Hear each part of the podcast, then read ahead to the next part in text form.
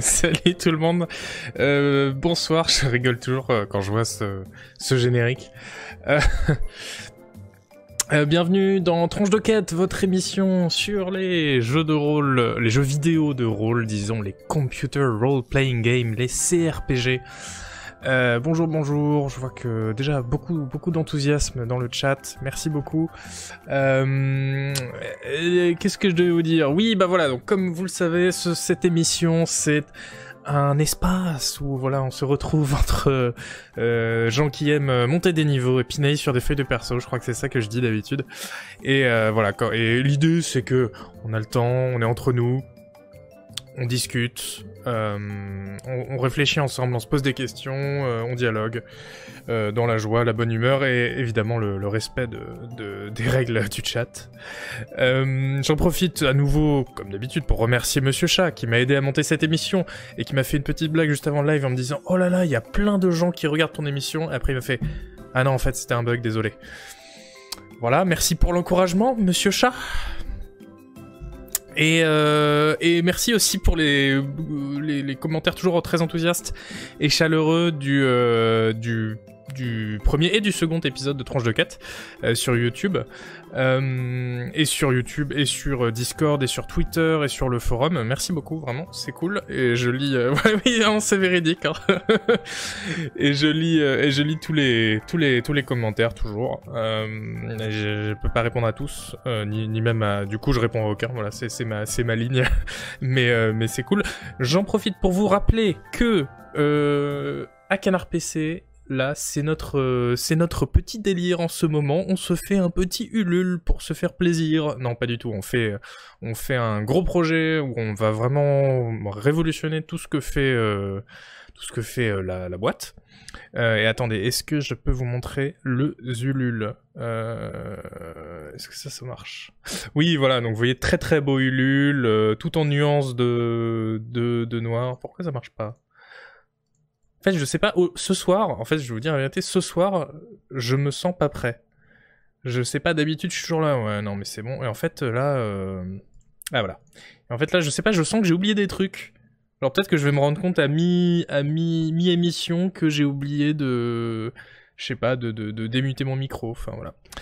Euh, donc voilà, le Ulule de Canard PC, n'oubliez pas, vous pouvez y aller euh, pour nous soutenir, même si on a atteint les objectifs, c'est très important de continuer à nous soutenir. Et si vous avez déjà donné, eh bien, vous pouvez déjà redonner. Mais aussi euh, faire connaître le Ulule autour de vous, c'est très, c'est très chouette. Je rappelle que aussi c'est l'occasion de choper des abonnements à Canard PC à un prix vraiment réduit. Donc euh, si vous- avez par exemple euh, des gens qui s'intéressent à l'actualité du jeu vidéo, vous pouvez leur dire "Hey, pour euh, vraiment très peu de d'argent, tu peux t'abonner au nouveau site de Canard PC qui sort je sais plus ce qu'on a dit, je crois qu'on a dit début de l'été et, et qui sera et qui sera et qui sera hyper bien. On a plein de plein de récompenses, de contreparties, de trucs comme ça. Là, pour l'instant, on est en train de viser le palier de 250%, ce qui nous permettra de de débloquer. Non, attends. C'est ça, ouais. On vise le palier des 250%, ce qui débloquera la... le mug Révolution. Mug exclu- exclu- exclusif, pas facile à faire, au Ulule. Voilà. Et euh, d'ailleurs, si vous avez pas suivi, il y a un nouveau. Alors, il y a déjà ce mug là qui est, qui est derrière ma caméra qu'on voit pas, ce mug là qui est, formidable. Euh, et nouveau mug qu'on a débloqué là il y a quelques jours seulement, euh, le mug Pro Gamer en, en, émail. Une tasse en métal sans nickel. C'est important, je sais pas pourquoi. Je, je sens que il y a, y une importance, mais je la connais pas, à préciser sans nickel. Mais moi, de toute façon, à chaque fois que je parle d'un truc, je précise sans nickel. Hein. Quand je vends euh, ma chaise de bureau sur le bon coin, je dis une chaise de bureau en, en bois et tissu sans nickel. C'est important. Euh, non, non, mais je, me moque, mais, mais, mais, pas du tout. Non, c'est vrai, en, plus, je sais pas pourquoi c'est précisé. Peut-être parce que le nickel, c'est mauvais pour l'environnement ou que c'est... euh, ou que c'est... euh, je sais pas, il y a des en- gens qui sont allergiques. On ne sait pas, on ne sait pas, on ne saura jamais. C'est pour les allergies. Il y a des gens qui sont allergiques au, ni- au nickel, je savais pas. Il y a des gens qui sont allergiques à des métaux. Alors ça, ça me paraît, ça me paraît fou. Ça me paraît incroyable. Mais, euh, mais très bien. Ah, c'est vrai Non, mais attendez, moi je découvre. Hein. Euh, Les alliages. Tu es allergique au nickel? Waouh, ok. Mais ça me paraît, ça me paraît incroyable. Ça paraît, c'est les X-Men quoi. Il y a des gens allergiques à l'eau. Ah, c'est moins pratique, moins pratique. Allez, pour passer au micro-ondes aussi. Allergique à l'uranium. Allergique Non mais tu vois, je suis allergique au... à l'acier. Bon, bref. Beaucoup de gens sont allergiques au plomb, oui, les, empereurs romains notamment.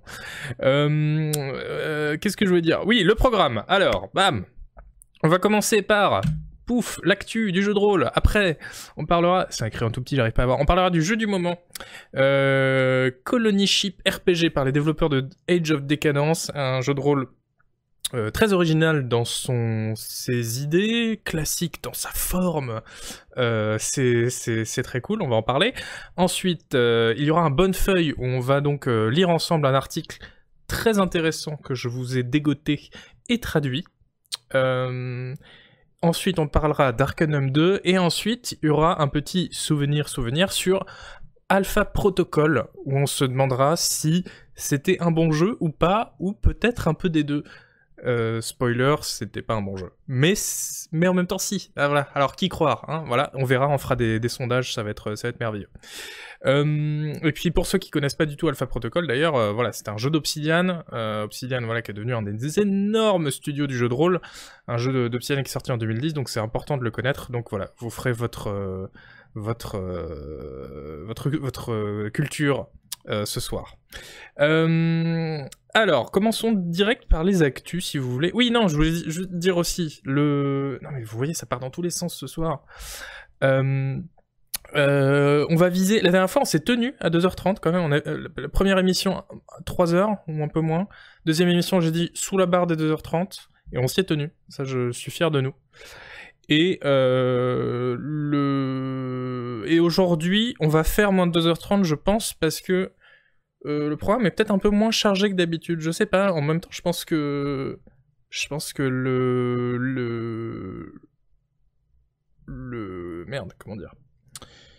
Oh là là, c'est, j'arrive plus à parler. Le euh, Bonnefeuille va peut-être nous prendre un peu plus de temps. Non, je, je bug parce que je viens de voir que dans mes notes, c'est vous dire mon niveau de préparation et de, et de repos. Dans mes notes, au lieu de Bonnefeuille, j'ai littéralement écrit le Fun Boy.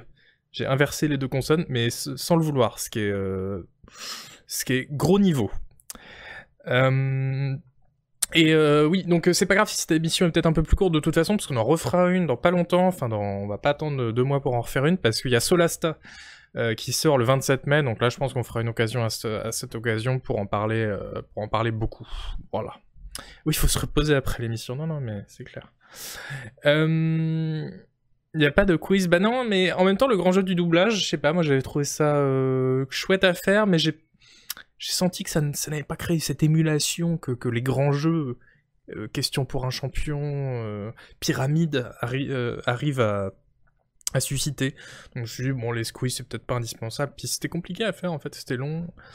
donc voilà, je me suis dit, on va se recentrer sur, sans taper sur le micro, sur le jeu de rôle. Euh, et oui, bonsoir, bonsoir, bonsoir tout le monde. Allez, euh, on commence tout de suite avec les résultats de la Blobber Game Jam. Alors, qu'est-ce qu'est-ce que la Blobber Game Jam? Oula, j'ai disparu. Ah voilà, c'est mieux. Alors, euh, c'est une c'est une jam, comme son nom l'indique, qui euh, qui s'est déroulé du 1er au 8 avril de cette année et euh, où l'idée c'était de dire bah voilà en fait tout le monde va pouvoir venir et bosser pour faire son blobber. Alors un blobber, je rappelle, c'est euh, un mot qu'on connaissait très très mal dans le, milieu du jeu vidéo depuis enfin jusqu'à il y a encore quelques années puis voilà les journalistes spécialisés sont un peu emparés du, du terme et a raison. Un blobber, euh, c'est par exemple Legend, of Grimrock ou euh, The Bard's Tale, euh, Lands of Lore, voilà, bah, ils le disent en plus. C'est-à-dire, c'est un jeu en fait où on, se on, déplace toute notre équipe dans un, donjon. et, en fait, comme elle se déplace d'un seul bloc, de case en case, comme un seul blob, on appelle ça du coup des blobbers, voilà. Voilà pour, euh, pour l'explication. Toujours GeoGuessr en description? Non, je ne pense pas, j'ai actualisé la description, je pense. Euh, mais je vais vérifier pour toi, Grickman. oui, non, il faut que tu fasses un... Ah non, c'est le Twitch game. Bah, hein, tu as raison. Pourtant, j'avais changé. Ça, c'est du sabotage. Ça, c'est encore Monsieur Chat qui est venu et qui s'est dit, tiens, allez, blam, je change la catégorie. On va faire ça. Non, mais même pour moi, c'était comme ça. Donc, euh, voilà, on va, dire que c'est comme ça maintenant. Bref. Euh, là, euh, donc, du coup, il y a eu 8 personnes. Enfin, 8 personnes, pas du tout. Ils ont eu 8 jours pour faire des, des jeux. Il y en a eu plein. Et bah oui d'ailleurs on peut voir ça. Voilà, voilà tous les jeux qui ont été faits. Donc c'est toujours des espèces de dungeon crawler en tour par tour souvent. Hein. Euh, qui ont l'air fort, fort intéressant. Je vous propose qu'on regarde les 3 ou les 5 gagnants, puisque vous savez, alors c'est pas des compétitions, les game jams sur Itch.io, mais les gens qui, ont, qui jouent peuvent voter un peu comme sur Reddit, ils mettent des, plus 1 pour les meilleurs jeux, et donc bah voilà, après il y a un classement, enfin ils, mettent en avant les jeux qui ont le plus de euh, de, euh, de plus 5. Par exemple, Hedgerow, qui est le, le, le, meilleur jeu de cette jam, apparemment. en tout cas, celui qui a le plus plu euh, au public. Alors, voyons voir un peu ce que ça met sur YouTube. Moi, j'ai pas vu, hein. Je me suis préservé pour vous déjà, DA... Euh, oula, pourquoi c'est 440p là? Ah non. C'est le concept du jeu, je pense. Oui, bon, peut-être pas se... Écoutez, au moins là, il y a une idée, hein. il, y a, vraiment un concept. Euh... Moi je dis pourquoi pas. Merci Razor Monolith pour ton abo. Bon oui, d'accord, c'est un blobber. Qu'est-ce qui se passe plus tard? Ça a l'air un peu perché. Mais, euh, mais pourquoi pas? Pourquoi pas, pourquoi pas, pourquoi pas? Euh, Regardons un peu euh, le deuxième. The Dark Forest in Heaven. La forêt sombre du paradis. Tintintin. Allons sur la page du jeu. Alors lui, il n'y a pas de... Si, il y a... Il y, a... une vidéo qui a été faite par un joueur. Hello, hello, and welcome to the Dark Forest in Heaven. Oui, non, on n'est peut-être pas obligé d'écouter ce qu'il dit. En plus, c'est en anglais. En tout cas au début, peut-être qu'après il ah, parle un peu moins. Non. Ok, donc là on est vraiment dans un truc euh, rétro. Euh, oh, oh c'est marrant, c'est un, il y a un côté. Euh, c'est entre, entre le dungeon crawler et, le premier Doom quoi. Ouais, système choc, oui, bah oui, du coup oui, forcément, évidemment. Très bien, fort, fort bien. Bon, qu'est-ce qu'il y a après? On va se regarder les trois. Oh, celui-là, ça a pas l'air. Non. Qu'est-ce qui, qu'est-ce qui a l'air un peu, un peu marrant? Tout a l'air bien. Ah, un, blobber en monde, non pas en monde ouvert, mais en extérieur. Euh, ça c'est cool parce que euh, le, oui, les dungeon crawlers, en fait, le donjon, c'est pas obligé d'être un souterrain, ça peut être euh, à l'extérieur, comme Legend of Grimrock 2, par exemple. Et donc là, s'il y a quelqu'un qui s'est dit qu'il allait faire ça, eh bien moi je suis tout à fait pour.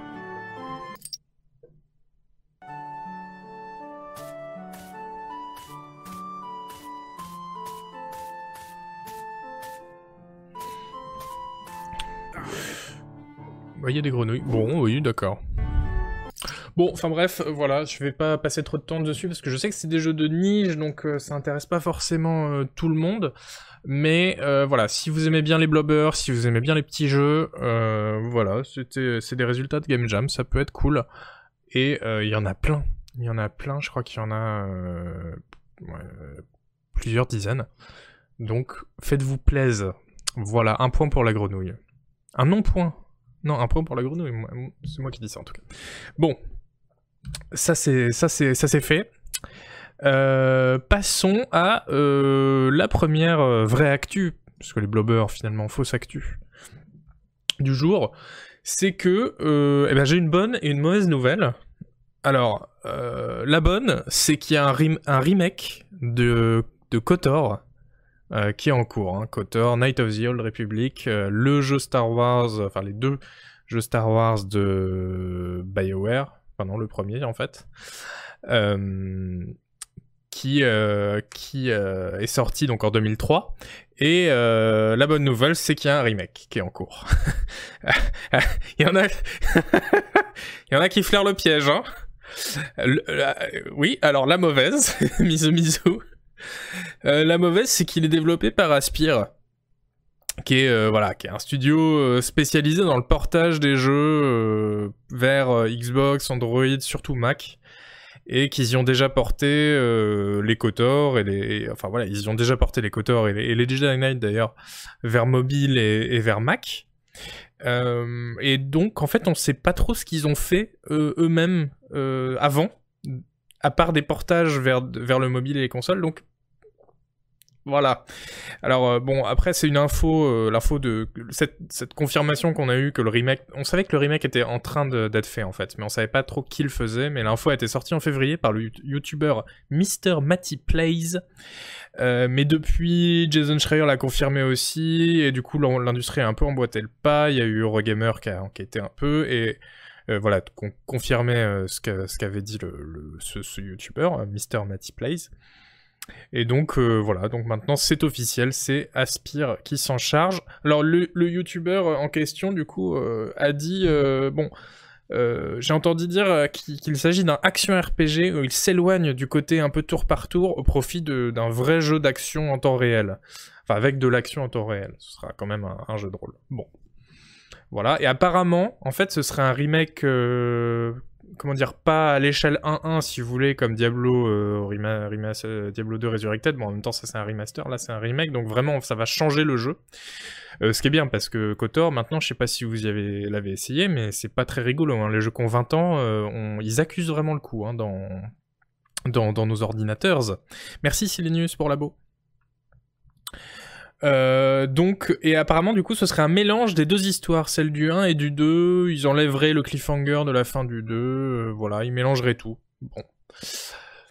Pour euh, voilà réunir peut-être les deux jeux en un seul. voilà, bon, c'est à peu près tout ce qu'on sait sur ce projet à ce moment-là. Moi, j'ai envie de dire, j'ai envie de dire sondage.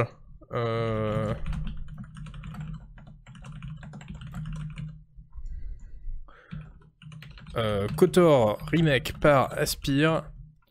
Euh, voilà. Chaud ou pas chaud. Sondage. Le genre de mélange qui rend malade en fin de soirée, ouais, c'est ça, exactement. Euh, après, bon, voilà, studio qui a, peut-être pas fait vraiment ses preuves, mais en tout cas, bah, il y a des gens qui lui font confiance quand même pour lui confier la licence et bah, de l'argent pour faire le jeu, donc pourquoi pas, laissons, lui sa chance. Et puis euh, voilà, de, toute façon, en fait, il se passait rien côté Kotor, il se passait rien côté Aspire, donc euh, voilà, on va avoir le jeu. Euh, en plus, ça ne laisse personne, s'il est nul, on n'y jouera pas, et voilà. alors que c'est plus embêtant quand ça concerne des studios voilà, comme Obsidian qui passent 3 ans à faire un jeu nul, bon bah voilà, on se dit à la place on aurait pu avoir un bon jeu, bon voilà. Ah, mais quand même, euh, quand même 62 personnes de gens pas chauds, mais du coup 40%, 40% euh, des gens sont chauds. Euh, un beau 60-40 là, comme on aime. Eh bien écoutez, il n'y a pas tiède. Non, non, parce que justement, moi je veux que je vous preniez position, que vous engagiez là. Hein. Bon, bref. Allez, maintenant on passe à un... Oui, j'avais du gameplay du premier Kotor à vous montrer. Euh, en fond, j'avais préparé, mais en fait, en fait, hein, euh, si vous voulez, si vous voulez, mais euh, hop, attendez, je suis pas, chaud là sur le. Ah là. Bon, ça, ça. Non, mais c'est vrai que ça se laisse encore regarder. Mais ça, c'est ça, c'est avec des modes, des trucs comme ça. Hein, faut pas croire. Et puis on n'entend rien. Every single attack, Ah non, parce qu'il y, a un monsieur qui parle. Bon, mais ça se voit que ça a 20 ans quand même. C'est-à-dire que le wiki là, il a pas, il a, il a besoin d'un petit, d'un petit lifting, hein, clairement.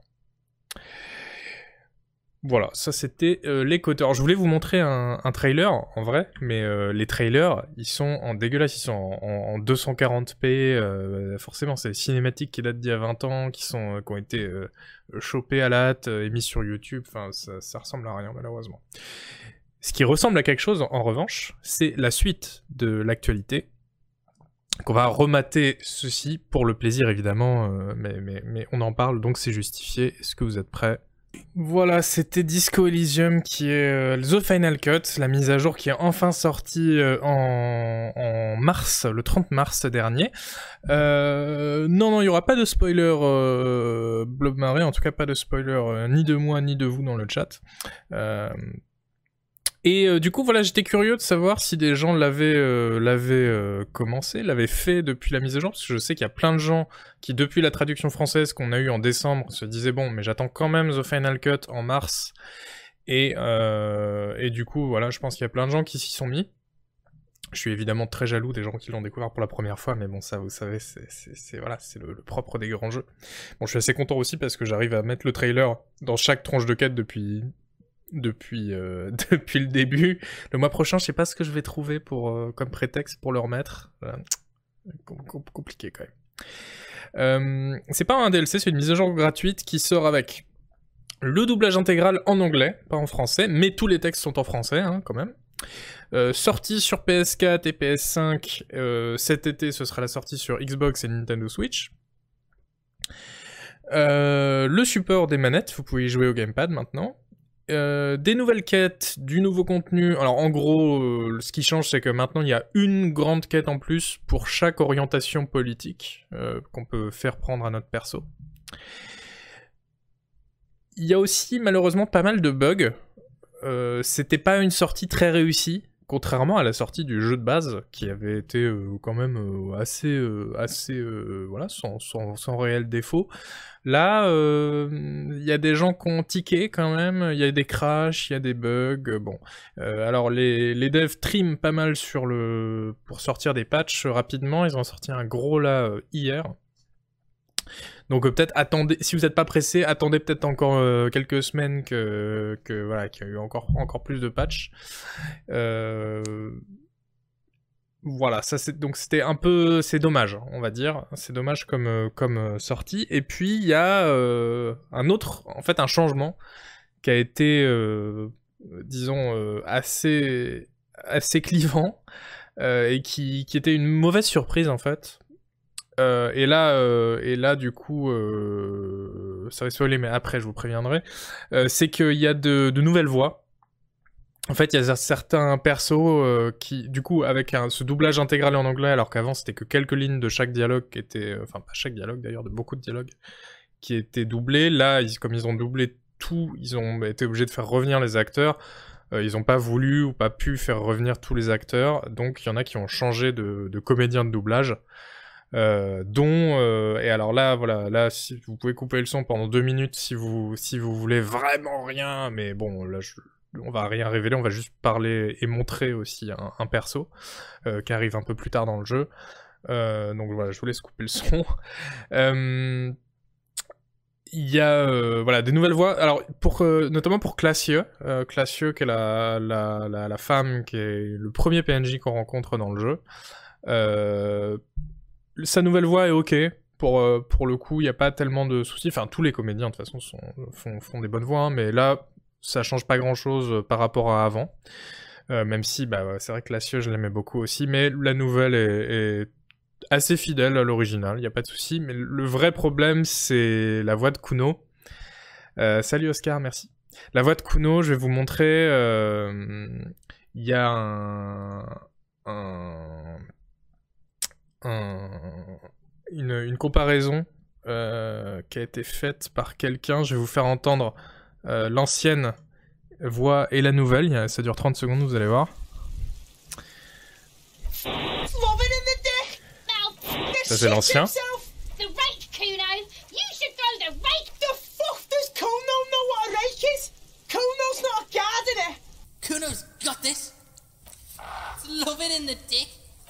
Ça, c'est la nouvelle.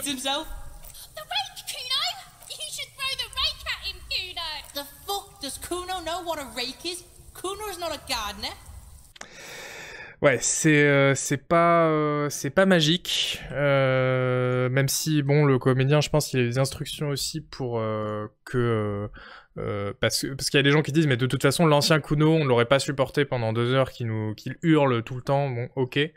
Non, c'est pas mauvais, c'est juste différent et le changement est, voilà, comme dit Kili, qui est un peu violent. Et en fait, c'est pire que ça, c'est que vous avez l'option euh, de mettre, euh, de choisir, d'avoir l'ancien, euh, l'ancienne philosophie de doublage, si vous voulez, où il y a que quelques lignes par dialogue qui sont doublées au tout début. Mais par contre, c'est quand même avec les nouvelles voix. Donc ça, c'est très dommage. Oni qui a l'air très peiné, qui dit d'accord, mais il y a un mode pour revenir à l'ancienne, non hein, hein? Euh, Pas que je sache, donc euh, pour l'instant, euh, très compliqué. Désolé Oni. et désolé, bah, du coup, tout le monde, voilà. Donc, moi, je, suis pas, ravi dans, l'histoire parce que Kuno, c'est vraiment mon personnage de cœur. Kuno Esse encore plus. Kuno Esse qui, je crois, n'a pas changé. Je touche du bois. Bon, on verra. Euh, c'est bon les gens, vous pouvez revenir, le spoiler. C'est bon, on a fini. on a fini de, spoiler et on va parler. Alors, je suis vraiment désolé, c'est le roller coaster, euh, le roller coaster euh, émotionnel. Après avoir parlé de, voilà, d'un jeu qui est tout en haut, on va parler d'un jeu qui est certainement pas tout en bas, mais que moi j'ai pas, j'ai pas surkiffé de toute la vie c'est qu'il y a, un DLC pour Westland 3 qui sort. Ouh, regardons le trailer.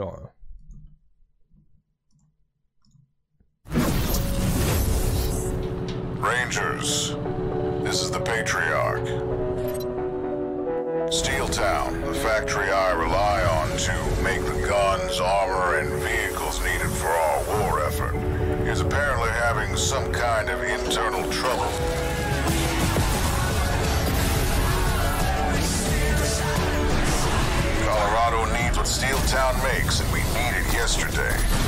I need you to go there, find out what the hell is going on, and fix it.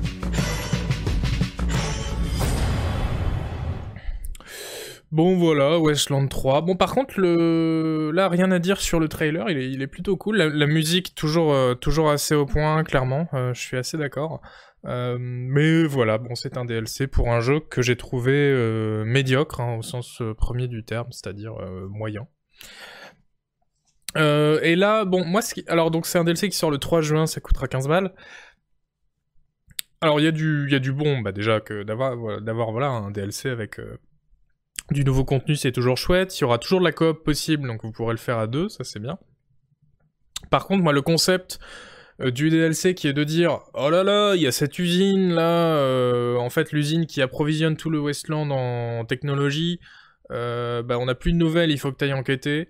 Et en fait on va là-bas et apparemment c'est farci de robots qui nous tirent des lasers dessus. Alors déjà j'ai déjà joué à Westland 2, merci. et puis bah mais comme dans tous les jeux, hein, se battre contre des robots, je comprends, hein, c'est bien parce qu'on n'a pas besoin de différencier les ennemis quand on est développeur, c'est pratique. Euh, mais euh, en vrai, euh, c'est chiant, quoi. Enfin, je préfère me battre contre des humains, c'est net ça à l'époque. Autant jadis, qui disait un, bon FPS, c'est pas quand tu tires sur des robots. Bon. c'est pas très grave. Les, les, les, gens, les gens qui aiment auront du coup du rap de Westland 3. Moi, je suis content pour vous. Voilà. Euh, en, toute, honnêteté. Et puis, euh, maintenant, on va parler de Game Deck. Alors, Game Deck, j'en avais parlé dans Canard PC en janvier 2020. Alors c'est drôle du coup parce qu'il y a des gens là qui... En fait il y a un trailer qui est sorti, une date de sortie pour le jeu. Et du coup à cette occasion il y a des gens qui m'ont dit Ah Isual tu devrais aller voir un petit jeu, ça s'appelle Game Deck. Mais il y a souvent des gens qui viennent euh, comme ça me, me faire des recos de trucs qui sont connu en fait quand tu t'intéresses au jeu de rôle. Bon, il y a aussi des gens qui me recommandent des trucs que je connais pas, ça c'est super cool. Euh, bon, bref. Euh, mais donc, euh, oui, les lecteurs de Canard PC connaissent depuis un an et demi déjà. C'est un jeu de rôle qui est une sorte de jeu d'enquête qui se passera dans le futur et où on jouera en fait un détective qui mène des enquêtes sur des crimes commis aussi dans des genres de MMO. Et donc, il faut, et parce que c'est un monde où les MMO seront très présents, enfin, ont des liens vraiment étroits avec la réalité. Euh, et, euh, et, donc, pour résoudre les crimes, non seulement on se baladera dans cette ville euh, cyberpunk, mais en plus on, euh, on, ira dans les MMO aux questions, et donc on, se baladera dans un, petit niveau, j'imagine, mais de, de, Far West, de, de, de, de médiéval fantastique, voilà. Donc ça pourrait être assez cool. Et donc euh, voilà, donc maintenant ils ont sorti, euh, enfin euh, ils ont sorti une bande annonce, une date de sortie le 21 septembre, et en fait ils auront eu quasi du coup une année de plus pour bosser sur le jeu. Donc ça c'est très cool puisque le jeu devait sortir en décembre 2020, finalement c'est septembre 2021. Très bien, moi je suis content. on rappelle que c'était un jeu qui était passé par Kickstarter où il était, où il avait chopé 171 000 dollars en, mars 2020. Euh, ça, c'est très bien. Voilà, avec euh, voilà qui sur des promesses euh, assez classiques hein, du, jeu de rôle. Vous êtes la somme de vos choix, chaque décision compte, choix et conséquences. oui, merci. Il y a tous les mots clés, c'est bien. Et, et à l'occasion, il y a eu un nouveau trailer, mais alors en image de synthèse.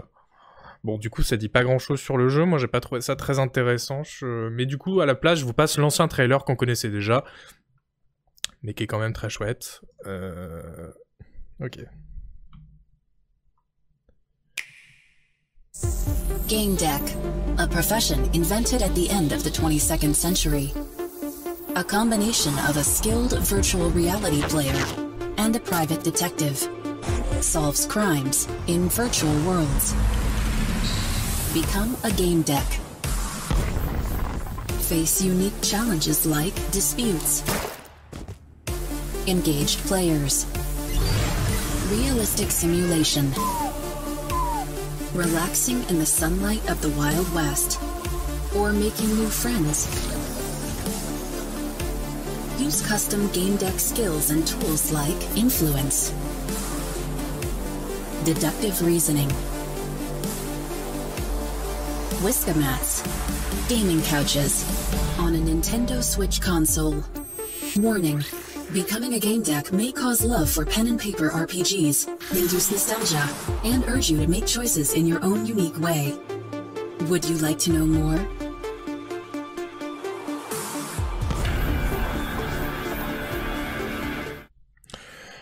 Écoutez, euh, moi je, moi je, moi je, moi je, je suis chaud. Hein, voilà, je, je, vais vous le dire franchement. Euh, moi je pense que ça va être génial. non, c'est pour ça que j'en avais parlé en fait euh, dès, dès janvier 2020 dans Canard PC. Non, non, non, ça sort aussi sur PC évidemment. Cette idée, ah, déjà avec Disco Elysium, voilà, on a, on a, on a appris que les jeux vidéo que les jeux de rôle d'enquête, quand c'était bien fait, bah, les, enquêtes, ça pouvait être vraiment cool, et pas un jeu d'objets cachés euh, horrible. Euh, et linéaire, etc. Et puis ce concept, voilà, vous voyez, d'aller dans des mondes virtuels, euh, tu étais dans une ville cyberpunk, tu, hop, t'as un niveau dans un western, un niveau médiéval fantastique et tout, c'est trop bien. Moi, je, signe des deux mains. Et puis ce qu'on voit dans le trailer, euh, franchement, c'est très propre. Euh. moi, je, je, voilà, je, je, je, suis d'accord. Je suis d'accord pour que ça existe. euh, bon, et puis, euh, pour clore l'actualité, on va... Euh, salut Emma, on va... Euh, si l'écriture suit, c'est impec, ben voilà, non mais comme dans tous les jeux de rôle, hein, on va pas le dire à chaque fois qu'on voit un jeu, mais évidemment, à chaque fois, si, si, l'écriture est nulle, c'est un énorme problème. on va pas... Qu'est-ce que c'est ce moucheron? Ça c'est chiant, c'est bientôt l'été et ça va être voilà, ça va encore être des mouches et des moucherons partout là, ça me saoule d'avance. Euh, euh, je vais vous parler en toute impartialité d'un article paru euh, sur un site euh, vachement bien. ça s'appelle Canard PC, je sais pas si vous connaissez. c'est voilà, des gens qui font des trucs. Bon voilà, c'est pas pas pas, pas, incroyable, mais il y, a, une personne là-bas qui fait des trucs vachement bien, et notamment là aujourd'hui sur Pillars of Eternity 2 Deadfire. Euh, voilà, ou euh, non mais voilà, j'ai fait du coup, euh, je voulais vous en parler évidemment, j'ai fait un article sur Pillars of Eternity 2 Deadfire, qui est sorti en 2018, pour raconter au monde entier que moi qui ai détesté ce jeu, qui était pourtant très très bien et surtout magnifique, j'ai réussi à l'apprécier vraiment énormément Grâce au mode euh, officiel, le mode de jeu tour par tour qui remplace les combats en temps réel posables par du tour par tour. et, et qui rend bah en fait et qui rend tout le reste du jeu vachement plus intéressant parce que bah évidemment dans un jeu comme ça quand on s'intéresse euh, au combat euh, tout de suite ça change bah voilà la gestion de l'inventaire ça change euh, la gestion des quêtes enfin ça, change vraiment tout. Et donc et donc très bien. Non non c'est pas du passion testing. On l'avait testé à l'époque hein, je lui avais mis 8 sur 10 malgré le fait que moi j'aime pas les combats parce que parce que voilà je suis conscient que je suis dans la minorité. Donc mais voilà je voulais dire aux autres personnes dans mon cas réessayez-le avec le tour par tour, vous allez voir, c'est trop bien. Attention, il euh, euh, faut y jouer avec euh, des, un mode en particulier et certaines options qui sont détaillées dans l'article, pas d'inquiétude, mais qui, qui qu'il faut vraiment activer, sinon le, jeu en fait n'est pas le mode tour par tour n'est pas n'est pas bien équilibré, n'est pas agréable, voilà. Donc essayez. Et euh, pour euh, le plaisir, on va et pour se convaincre aussi que c'était vraiment le plus beau jeu euh, à l'isométrique, on va se on va se mettre un petit trailer, hein. Allez. Voilà, Pillars of Eternity 2 Deadfire, c'était vraiment incroyable et surtout en chaque fois que je revois le trailer, je suis toujours aussi estomaqué par cette musique qui est, euh, qui est vraiment incroyable. Je me trompe toujours sur le nom du réalisateur, du compositeur, donc, euh, mais je crois qu'il s'appelle euh, Justin Bell. mais toute la musique du jeu est fabuleuse et vous avez vu les décors sont vraiment incroyables et c'est pour ça en fait, c'est pour ça que moi j'y suis revenu pour aller faire pour l'essayer avec le mode tour par tour parce que je me disais mais c'est pas possible ce jeu, il faut vraiment que que qu'il a tout pour me plaire, il faut vraiment que je me donne les moyens de l'apprécier. Et donc voilà, juste en changeant les combats, on arrive à à l'apprécier. Et du coup, bah voilà, ça permet de profiter pleinement de, tous ces points forts, notamment bah, cet univers en fait. Le premier, non, moi le premier, j'avais pas aimé Takoan, bah, déjà parce que pareil, il y avait pas le mode tour par tour, mais en plus, le premier, pour le coup, qui était très tradi, très euh, médiéval fantastique, euh. Le deuxième, euh, avec cette ambiance pirate où ils se sont dit non, non, mais c'est bon, on s'en fout, on le fait dans un archipel avec. des pirates, des indiens, et, et, des combats de, bateaux, mais trop bien, et dans un monde ouvert en plus, parce qu'on peut explorer tout l'archipel librement. Mais c'est génial, c'est un des, en fait, c'est un des meilleurs jeux de pirates qui est jamais sorti, tout simplement, alors que c'est un, c'est pas du tout un jeu de pirate à la base. Donc, euh, voilà, donc c'est pour ça que, que ce, ce, mode tour par tour, je, trouve, je trouve valait euh, le, la peine s'y, qu'on s'y penche, parce que si je peux permettre, si ça peut permettre à des gens euh, de découvrir ce jeu et d'en profiter, bah franchement, je suis, euh, je serais, je serais ravi. Il euh, y a mon test hein, de l'époque sur le site de Canard PC, c'était 8 sur 10. Vous pouvez aller voir pour, vous faire un avant-goût, un avant-goût de la chose. C'est tout pour l'actu. On va... Attendez, je coupe la vidéo quand même. et maintenant, on va passer au jeu du moment. le jeu du moment, qui est donc Colony Ship, euh, le nouveau jeu de rôle très attendu des développeurs de euh, The Age of Decadence, Iron Tower Studio. Euh, oui, alors oui, j'ai pardon, j'ai vu la question plusieurs fois dans le chat. Pierre of Eternity 1, complètement dispensable. Hein, c'est pas la peine, vous pouvez complètement le skip. Vous arrivez dans le 2, c'est très bien expliqué, il y a pas de souci, pas besoin de, jouer au 1. Voilà. Euh, et puis bon, les deux jeux ont pas grand chose à voir. Si le 1 vous a dégoûté, peut-être essayez le 2 quand même parce qu'il a résolu beaucoup de défauts. Donc Colony Ship, euh, nouveau jeu de science-fiction très chouette. On en a déjà parlé, je crois, dans le premier tranche de 4, mais là on va reparler parce qu'il est sorti. J'y ai pu, j'ai pu y jouer, vous aussi. Si vous avez détesté PO1, formidable, le 2 sera pour vous. Voilà. Merci Oli qui balance les liens de, de mes deux articles sur, sur le jeu dans, dans sur Pillars dans, dans le chat. Merci beaucoup. Et Kabuka aussi. Euh, je vous passe du coup le trailer de, de Colony Ship, comme ça tout le monde voit de quoi on parle. Allez.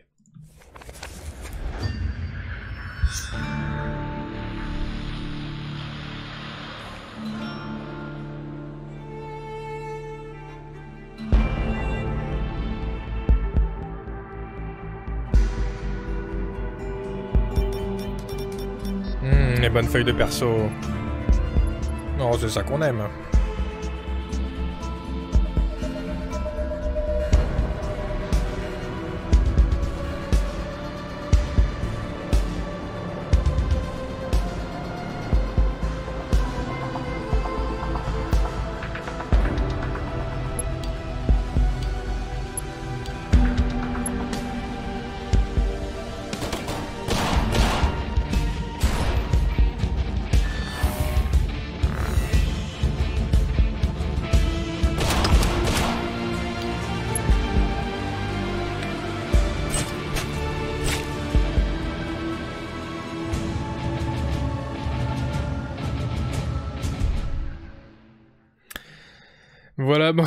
Il me fait rire ce trailer parce qu'ils ont vraiment tout donné pour essayer de, de, de, montrer que leur jeu est dynamique alors que bon, il l'est, il l'est pas du tout. Mais bon, c'est une bande annonce, hein, on n'est pas, on peut pas montrer que des trucs statiques.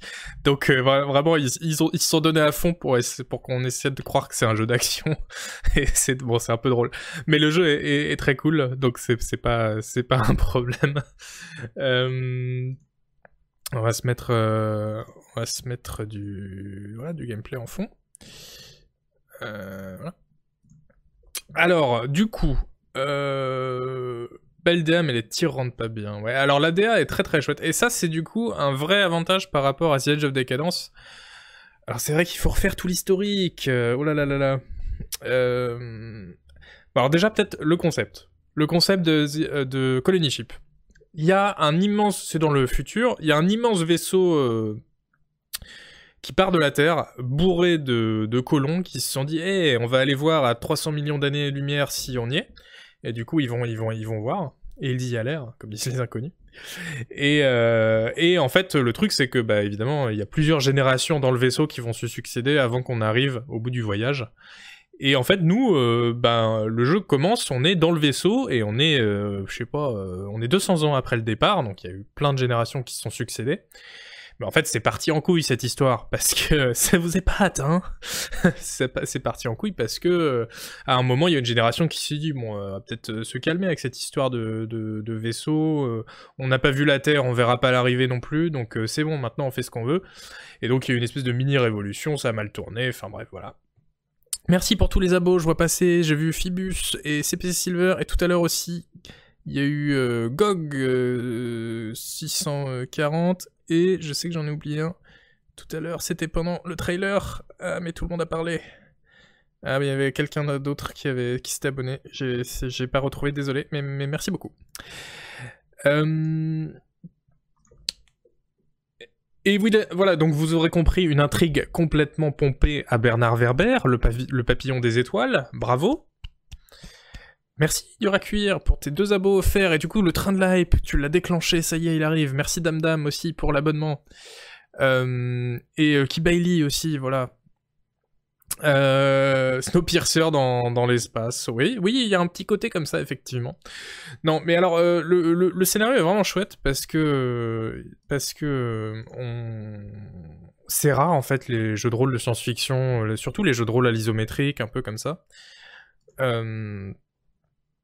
Lequel tu l'as lu, le papillon des étoiles, ce qu'a dit? Non, si t'as trouvé ça pas terrible, c'est normal. Hein. C'est normal. c'est normal. Tu as... C'est un livre écrit par le Némésis de Noël Malware, donc voilà, il faut, faut pas s'attendre à... beaucoup plus. Euh,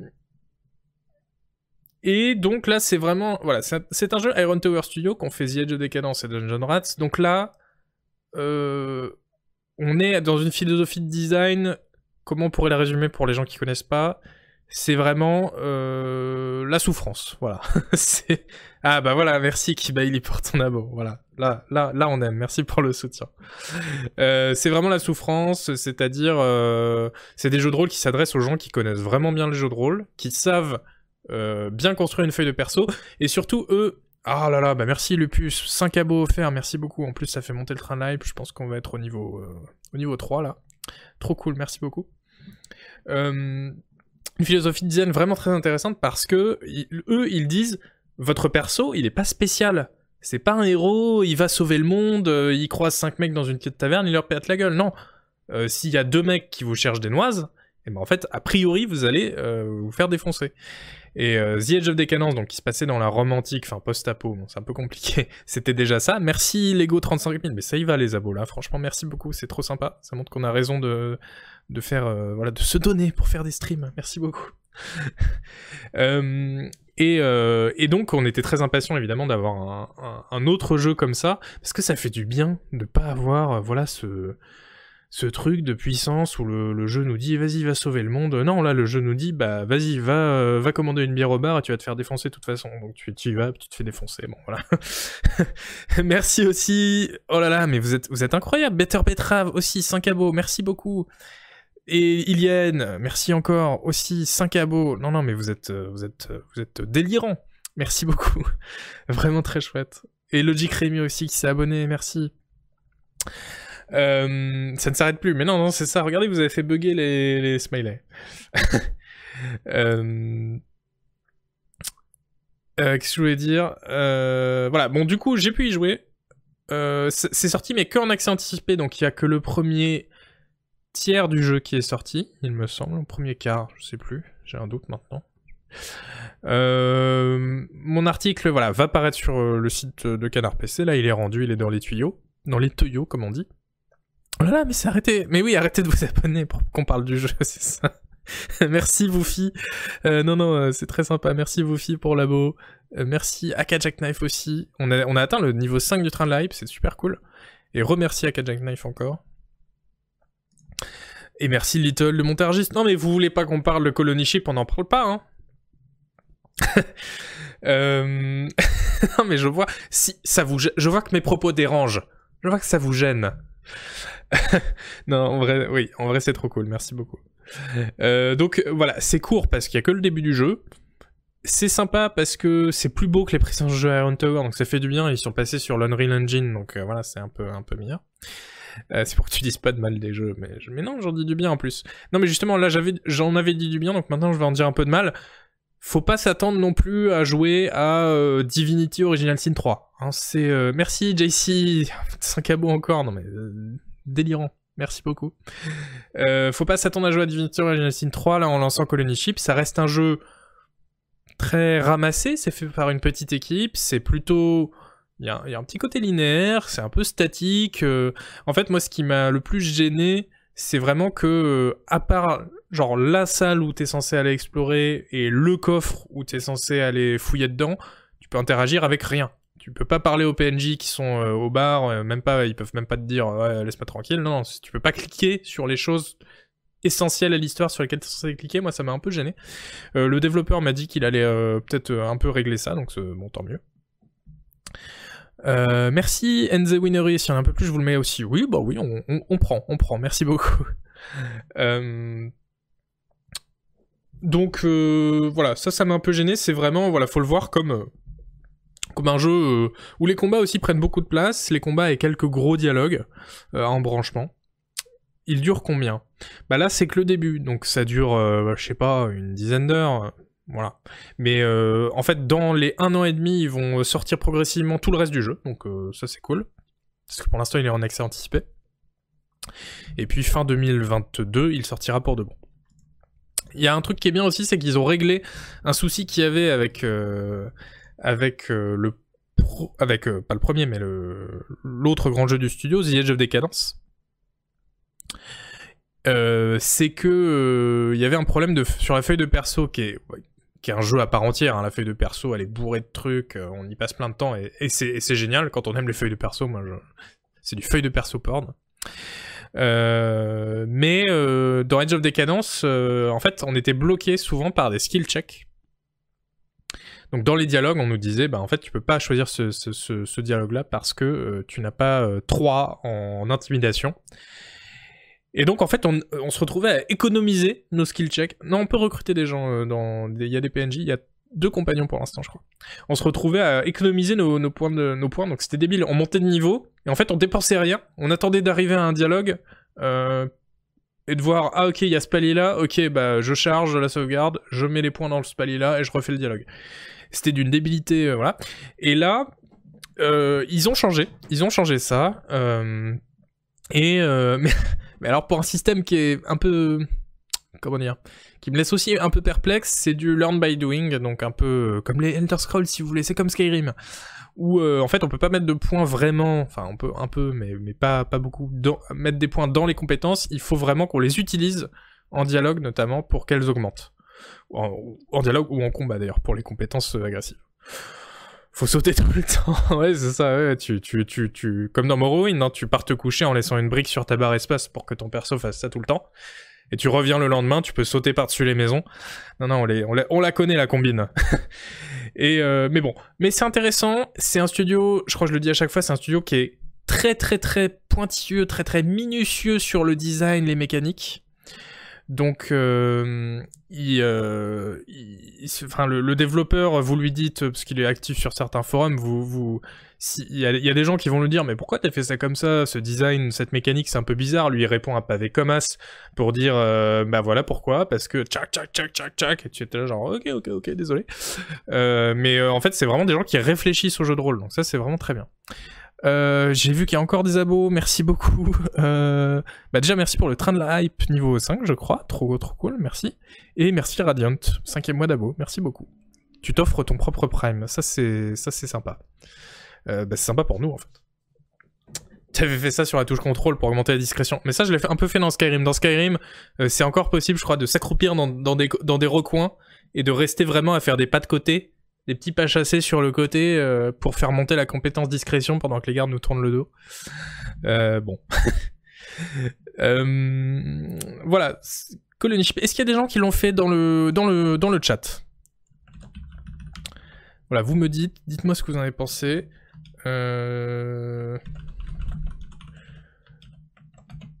Moi, pendant ce temps, je vous, je vous concocte un petit sondage des familles. Euh... Euh...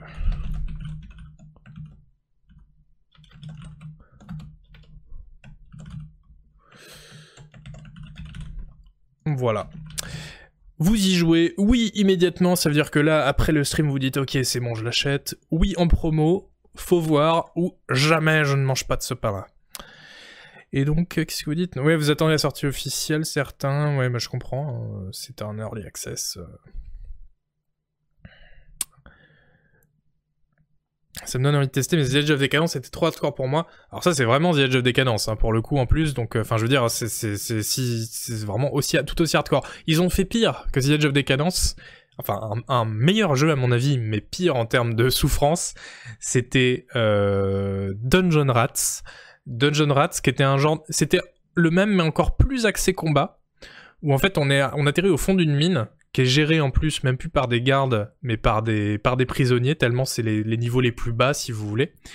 Et euh, moi je l'ai fini, je suis hyper fier. Et c'est un espèce de voilà de jeu tactique où vous allez faire que des combats, mais avec une feuille de perso de ouf, des compagnons, et tout est ultra dur. Faut vraiment prendre, euh, faire une feuille de perso mais millimétrée pour espérer réussir à percer les, défenses adverses. Il y a des combats que j'ai refait 15 fois, euh, mais voilà, quand on réussit un combat, bah, on est content parce que justement ça fait partie de ces jeux et c'est ce que je disais juste avant. Ça fait partie de ces jeux où, euh, quand on, en fait, les développeurs euh, nous mettent pas des obstacles sur la route pour le plaisir que euh, de se dire ah là là, ils vont être contents, ils vont, hein, ils, vont réussir à surmonter l'obstacle, hein, c'est bien. En vrai, en vrai, non non, c'est des jeux où, bah, quand on réussit, on le mérite. Et ça, c'est cool. C'est un peu la méritocratie dans le jeu de rôle. Hein. Voilà, à méditer. Donc vous y jouez. Oui, en promo, 20% quand même. Euh, oui, immédiatement, 1%. Une personne. Bon. Et euh, faut voir à 71%. Ouais. Ouais, faut voir. Jamais 10% quand même. Bon. Euh, voilà. C'est ce qu'on pouvait dire sur euh, Ship RPG. euh, qui est bah voilà la grosse sortie du, mois de avril. J'étais en train, euh, on est quel mois déjà Est-ce que tu penses pas que tous ces jeux vont prendre un énorme coup de vieux depuis Disco Elysium? Mais alors déjà, si vous avez remarqué, le les dialogues euh, sont comme dans Disco Elysium sur la droite de l'écran. hein. Bon, eux ils, ils disent qu'ils avaient ils avaient décidé ça avant. Bon, euh, d'accord. Donc euh, bon, voilà, déjà ça va ça va peut-être ça, va peut-être faire moins vieux. Mais en termes de en termes de de, de, fond en fait euh, sur le jeu, je pense pas qu'il va prendre un gros coup de vieux parce que là vraiment c'est pas la même approche que Disco Elysium, pas la même philosophie. Là, c'est vraiment un jeu qui est pensé pour euh... Chaud de crâne lance-flamme, ouais. qui est pensé pour euh, les combats, euh, les dialogues, mais pas les dialogues, genre on se régale des dialogues comme dans Disco c'est les dialogues avec des choix pour survivre euh, et prendre position dans des factions, enfin voilà, c'est très sérieux. Donc non, pour moi c'est très très très différent quand même. Qu'est-ce qui se passe dans le chat Qu'est-ce que vous dites? La personne qui a dit immédiatement c'est moi mais je me suis gouré. oui, bon. Non, mais c'est ok que ça vous convainque pas. Hein. C'est un jeu de rôle à l'ancienne qui est en accès anticipé. Ouais, moi je comprends. Hein. Et puis euh, voilà, mon article n'est pas encore sorti, donc euh, c'était un piège en fait. Vous attendez de lire l'article avant de, le prendre, et ça c'est tout à votre honneur. Euh... Moi petit, je rechargeais dans les livres dont vous êtes le héros. Bah, évidemment, non mais qui n'a pas fait ça? Euh, Montrez-le moi et je vous dirai qui c'est, c'est-à-dire un menteur. Bon, écoutez, euh, c'est bien, on a bien parlé de, colonisme, je suis content. C'est les jeux Iron Tower Studio, ça sort pas tous les jours, et donc quand ça sort, bah, c'est un petit événement. Et maintenant, on va pouvoir passer au bonne feuille. Donc euh, la, revue de presse, euh, où on va lire ensemble un article. Alors, c'est un article sur le futur des jeux de rôle. je bois un peu d'eau parce que en plus il va y avoir de la lecture là. C'est un article de Kat Bailey, qui est euh, une chroniqueuse euh, qui était euh, sur Rock Paper Shotgun bah, depuis janvier d'ailleurs, et qui là en fait vient de passer chez IGN, qui est une personne, une journaliste que j'aime beaucoup parce que elle fait un podcast sur les jeux de rôle, figurez-vous. ça, ça c'est pas pas tous les jours. Hein. Bon, elle parle beaucoup un peu trop de, jeux de rôle euh, japonais, de JRPG. Donc euh, moi c'est pas mon, mon, approche, mais en tout cas euh, voilà c'est une des rares journalistes dans le monde en fait qui s'intéresse de près aux jeux de rôle et qui a des vraies connaissances là-dessus et qui est capable d'articuler un propos dessus parce que sinon vous savez que mais bon c'est normal en même temps mais les jeux de rôle ont été tellement abattardi par euh, et, et, mélangé à d'autres genres que maintenant on les traite voilà on les file aux, aux enfin voilà les, journalistes ils, jouent ils, les testent comme des jeux d'action enfin voilà y a plus personne n'est vraiment spécialisé. Bon. Euh, donc euh, donc c'est rare et c'est chouette de, de moi je peux dire j'en connais pas beaucoup les journalistes qui s'y intéressent. Et, et donc ça fait plaisir. Et donc elle a fait un article entier sur euh, le futur du jeu de rôle, en, voilà, en partant de la situation actuelle, en disant bah voilà à quoi ça pourra ressembler à l'avenir. Et je vous propose qu'on se lise ça ensemble. Alors je l'ai traduit évidemment. Attention. Ta ta ta. Ah quelle beauté. Euh, quelle beauté ce Google Doc. Mais attendez, je vais le mettre en, dark mode parce que voilà. Oula. Allez. J'avais pas prévu que les illustrations seraient inversées aussi, mais c'est un petit, parce que c'est un plugin Chrome qui fait ça, c'est un peu, à l'arrache. Mais ça me va. On va, garder les, le mode négatif. Ouais, c'est un mode négatif, hein, clairement. Si, si, euh, Cassaria, mais on va en reparler après, justement. Bon. Alors. bah, vous m'arrêtez hein, quand, enfin, quand vous avez des trucs intéressants à, dire, vous les dites. Et puis, euh, si c'est vraiment intéressant, j'en parle. Sinon, je vous ignore avec superbe. Euh, c'est un article bien négatif, c'est ça. Alors, à quoi ressemblera l'avenir des RPG RPG, ça veut dire jeu de rôle. Les changements seront progressifs, mais le machine learning pourrait être une révolution. J'ai oublié de vous mettre le lien de, l'article originel. Voilà, je vous le mets dans, allez, je vous le mets deux fois de suite dans le chat, blâme comme ça. S'il y a des gens qui veulent lire en anglais ou profiter ou cliquer sur les liens ou je sais pas quoi, vous pouvez euh, suivre en même temps. Donc, à quoi ressemblera l'avenir des RPG alors, vous excusez la traduction, hein, j'ai pas passé non plus 8 heures de, suite. Hein. Une question qui me vient à l'esprit de temps en temps est de savoir pourquoi il n'y a pas plus de RPG d'horreur. Il est évident que les RPG sont plus que capables de générer une terreur psychologique, tandis que les jeux d'horreur sont plus populaires que jamais. Mais en dehors d'une poignée de classiques comme Sweet Home, System Shock 2 et Vampire the Masquerade Bloodlines, l'horreur reste un domaine assez peu développé dans le genre. J'ai posé cette question au développeur chevronné Brian Mitsoda, qui a travaillé pendant longtemps sur des RPG très originaux comme Alpha Protocol, tiens tiens, et qui a récemment été le concepteur narratif de Vampire the Masquerade Bloodlines 2. Alors, ce que, ce que Cat Bailey ne dit pas, c'est que euh, Brian Mitsoda, c'est aussi euh, le designer et auteur principal de, du premier Vampire Bloodlines, de celui de Troika. Et Mitsuda a répondu En ce qui concerne les jeux de rôle, les cadres du studio vont se demander quel est le genre le plus populaire pour les jeux de rôle. Alors j'ai mis très mal les voix, mais il a une voix un peu comme ça, Brian Mitsuda. Enfin, en tout cas, c'est comme ça que, je me rappelle dans ma tête. Un peu chuintante, un peu à la, à la Emmanuel Todd, vous voyez. Euh, euh, les cadres du studio vont se demander quel est le genre le plus populaire pour les jeux de rôle. Et quel est le genre le plus populaire pour les jeux de rôle? C'est le fantastique. Si votre jeu de rôle est uniquement axé sur l'horreur, il va probablement rebuter beaucoup de fans de jeux de rôle, il va revenir à quelque chose qui est plus confortable. Alors ça c'est intéressant parce que c'est vraiment euh, quelque chose euh, dont, il faut avoir conscience quand on parle du, jeu de rôle, et dont j'avais parlé dans une émission Canard PC, mais il y a bien longtemps, à la sortie de Disco Elysium, autant dire que ça nous rajeunit pas, c'était en 2019, hein.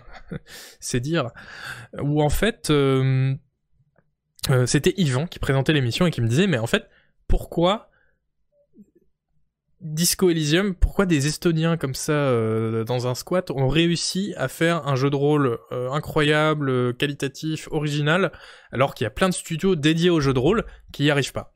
Et évidemment, la réponse euh, que, je lui ai donnée, mais je pense que c'est vraiment la, raison principale, c'est ben parce que les, studios principaux, ils ont besoin d'argent, d'énormément d'argent pour tourner, et donc il, euh, leur faut euh, des, des, des, jeux de rôle. Euh, comment dire il, il, la joue safe, quoi, si vous voulez. Il faut des jeux de rôle qui, dont ils savent qu'ils vont se vendre. Ils peuvent pas passer trois ans sur un petit projet en se disant si ça passe, c'est génial, si ça passe pas, tant pis. Non, parce que je crois que j'avais lu à l'époque, Obsidian, c'est un million de dollars par mois pour, faire, pour que la boîte coule pas. Donc, je veux dire, derrière. Voilà, il faut, on regarde en fait les recettes de jeux de rôle qui marchent et puis bah on les suit parce que sinon, sinon on galère. Production standardisée, oui, ça amène à ça, effectivement. Bon. Je dirais pas grand public, non, Permaban, parce que euh, des, les, productions grand public peuvent prendre des risques. Disco Elysium, c'est une production grand public, c'est un jeu, voilà, un jeu de rôle euh, plutôt joli, avec des dialogues. Euh. bon, pourquoi pas C'est juste que c'est différent de ce qu'on a fait avant. Mais, mais justement, voilà, c'est une prise de risque, quand même, ce jeu. Oui, jusqu'au rachat par Microsoft, effectivement, Kabuka, depuis qu'ils ont été rachetés par Microsoft, c'est ce que je disais d'ailleurs quand ils se sont fait racheter, ils vont peut-être pouvoir se permettre, du coup, de euh, laisser aller leur euh, créativité artistique, parce qu'il faut pas croire que c'est des studios qui sont peuplés de gens euh, qui ont rien à dire, rien à faire, qui n'ont pas d'idées, c'est au contraire, mais par contre, il y a une pression financière qui est énorme, quoi.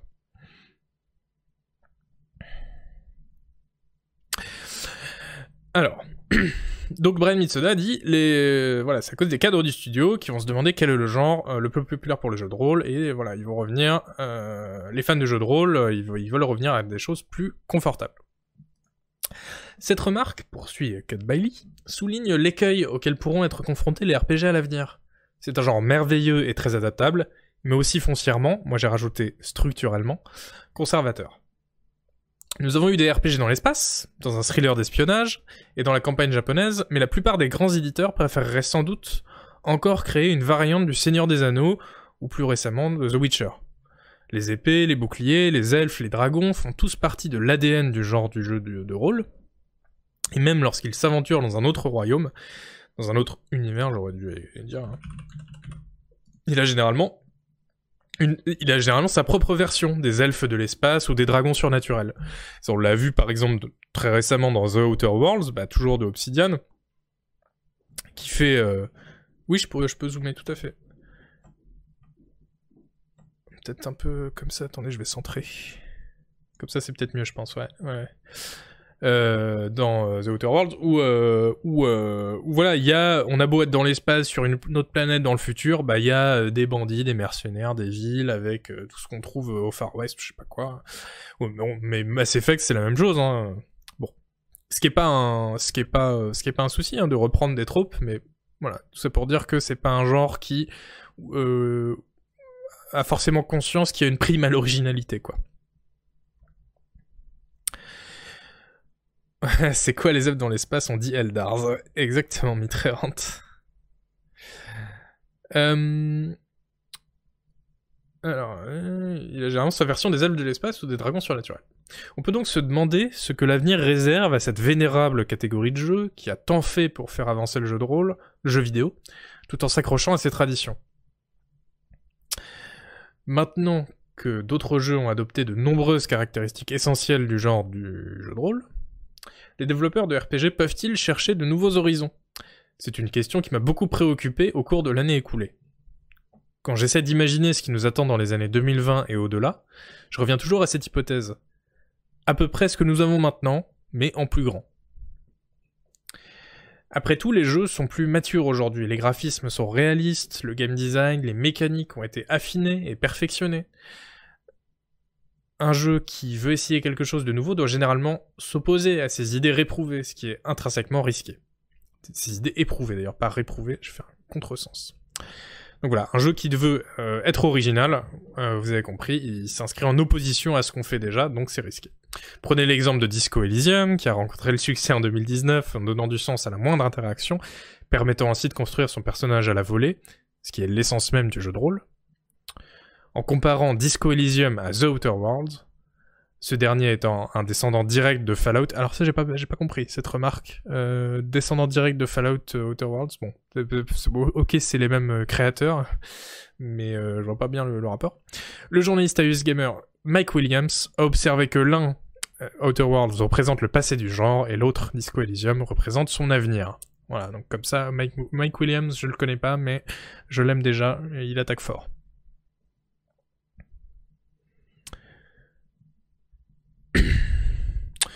Oui, oui, oui, c'est vrai que oui, c'est vrai que l'affiliation, c'est aussi la com d'Obsidian hein, qui, l'a faite, ouais.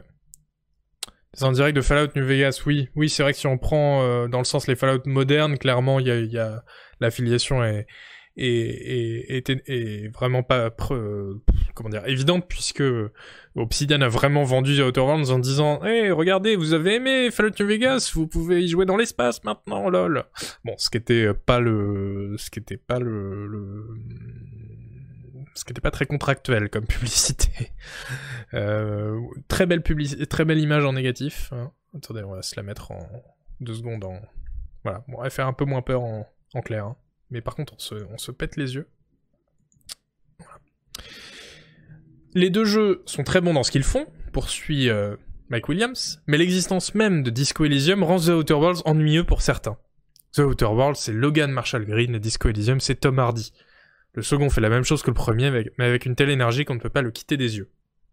Logan Marshall Green, je savais pas qui c'était, du coup quand j'ai traduit, j'ai été voir sur Wikipédia, c'est un acteur de film d'action, mais qui n'est pas Tom Hardy, effectivement, qui est un peu, moins connu et, moins prestigieux, on va dire. Euh, mais euh, mais ça, le, truc de dire bah, l'existence même de Disco Elysium rend The Outer Worlds ennuyeux pour certains, ça pour moi c'est une vraie question. Euh, je l'avais dit, j'ai pas été le seul, hein, euh, quand Disco Elysium est sorti, je l'avais écrit dans Canard PC en disant maintenant euh, faire des jeux de rôle à la papa, ça va être beaucoup plus difficile parce que maintenant les gens ont joué à un vrai jeu de rôle en fait, avec des textes qu'on a envie de lire et ça, ça change tout. Et puis c'était pas qu'une question de texte, c'était aussi une question de design, de mécanique, etc. Enfin, il y avait vraiment beaucoup de choses intéressantes qui ringardisent ce qui se fait à côté. Mais le truc, c'est que je sais pas en vrai. Je sais pas si c'est si si cet impact qu'a eu Disco Elysium pour plein de gens, euh, c'est euh, c'est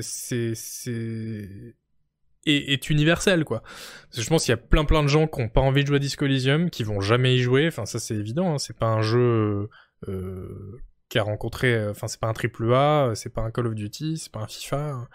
Donc c'est joué par une minorité de, de joueurs. Euh, et euh, une petite minorité de joueurs même.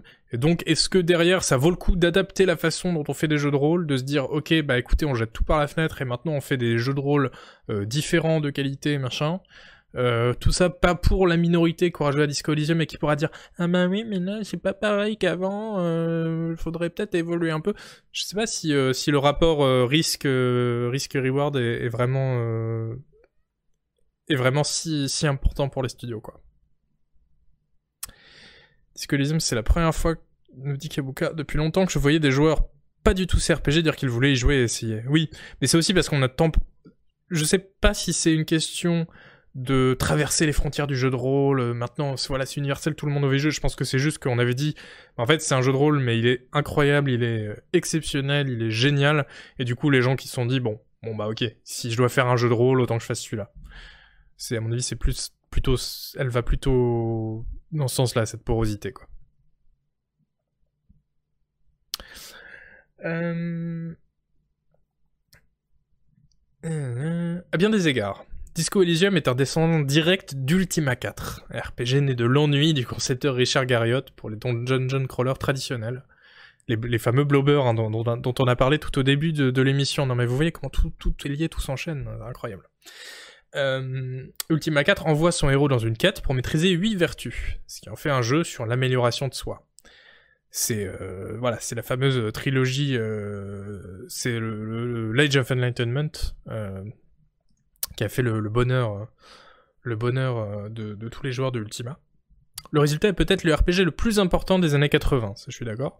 Son approche unique résonne encore aujourd'hui avec des éléments comme son astucieux système de tarot, dans lequel le une se construit à travers une série de scénarios hypothétiques, qui a été recréé de diverses manières au fil des ans. Bon, le, système de tarot, là je me souviens pas, par contre, euh, Ultima 4, euh, c'était, euh, c'était, c'était, c'était fou. Et d'ailleurs, si ce jeu vous intéresse, euh, j'avais fait une, euh, j'avais été invité à en parler chez Gamecult pour un rétro dash animé par un certain Pipo Mantis, euh, voilà, on avait discuté des Ultimas, c'était bien, et il y avait aussi Raphaël Lucas qui était, qui était invité, qui est bah lui aussi un des rares journalistes à s'intéresser vraiment au jeu de rôle. Et, en plus en France, c'est quand même encore plus rare. Donc je vous encourage à aller voir si, vous êtes abonné à, Gamecult aussi. Vous cherchez euh, Retro Dash Ultima. Je continue. Au milieu des années 90 encore, Scorpia, chroniqueuse de Computer Gaming World, c'était un magazine papier, et amatrice de RPG à l'ancienne, était convaincue qu'Ultima 4 n'avait toujours pas été surpassé, observant qu'il n'était que le début d'un long voyage de l'âme, un voyage qui reposait sur la construction de sa personnalité. Ah bah voilà, Kabuka vous met le lien, merci beaucoup Kabuka. Oui, ça parlait aussi beaucoup de, Richard Garriott. Euh, Scorpia, d'ailleurs, euh, petite parenthèse, qui est euh, une, une, journaliste super top qui a écrit, qui écrivait beaucoup sur le jeu de rôle dans les années 90 et, dont les articles étaient de, grande qualité. J'ai découvert un peu après, moi, évidemment, mais j'ai adoré Ultima 4. Bah voilà, en titan, tu vois, tu, tu, tu, tu vois que tu aimes autre chose que jouer le spy dans Team Fortress 2. Voilà. Vous avez certainement beaucoup combattu dans Ultima 4. C'était la façon dont on y prouvait notre vaillance. Donc ça c'est Scorpia qui parle. Hein. Mais la vaillance n'était qu'une des huit vertus. Et développer les sept autres ne dépendait pas du fait de tuer les choses, elle dépendait de la façon dont vous réagissiez et traitiez les autres. Voilà, chers joueurs, ce qu'est le jeu de rôle. Bon, alors je sais pas si c'est euh, si c'est ça le jeu de rôle. Je vous j'en profite pour vous balancer le lien de l'article de Scorpia pour ceux qui veulent lire sur Ultima 4. Voilà, en double. Euh...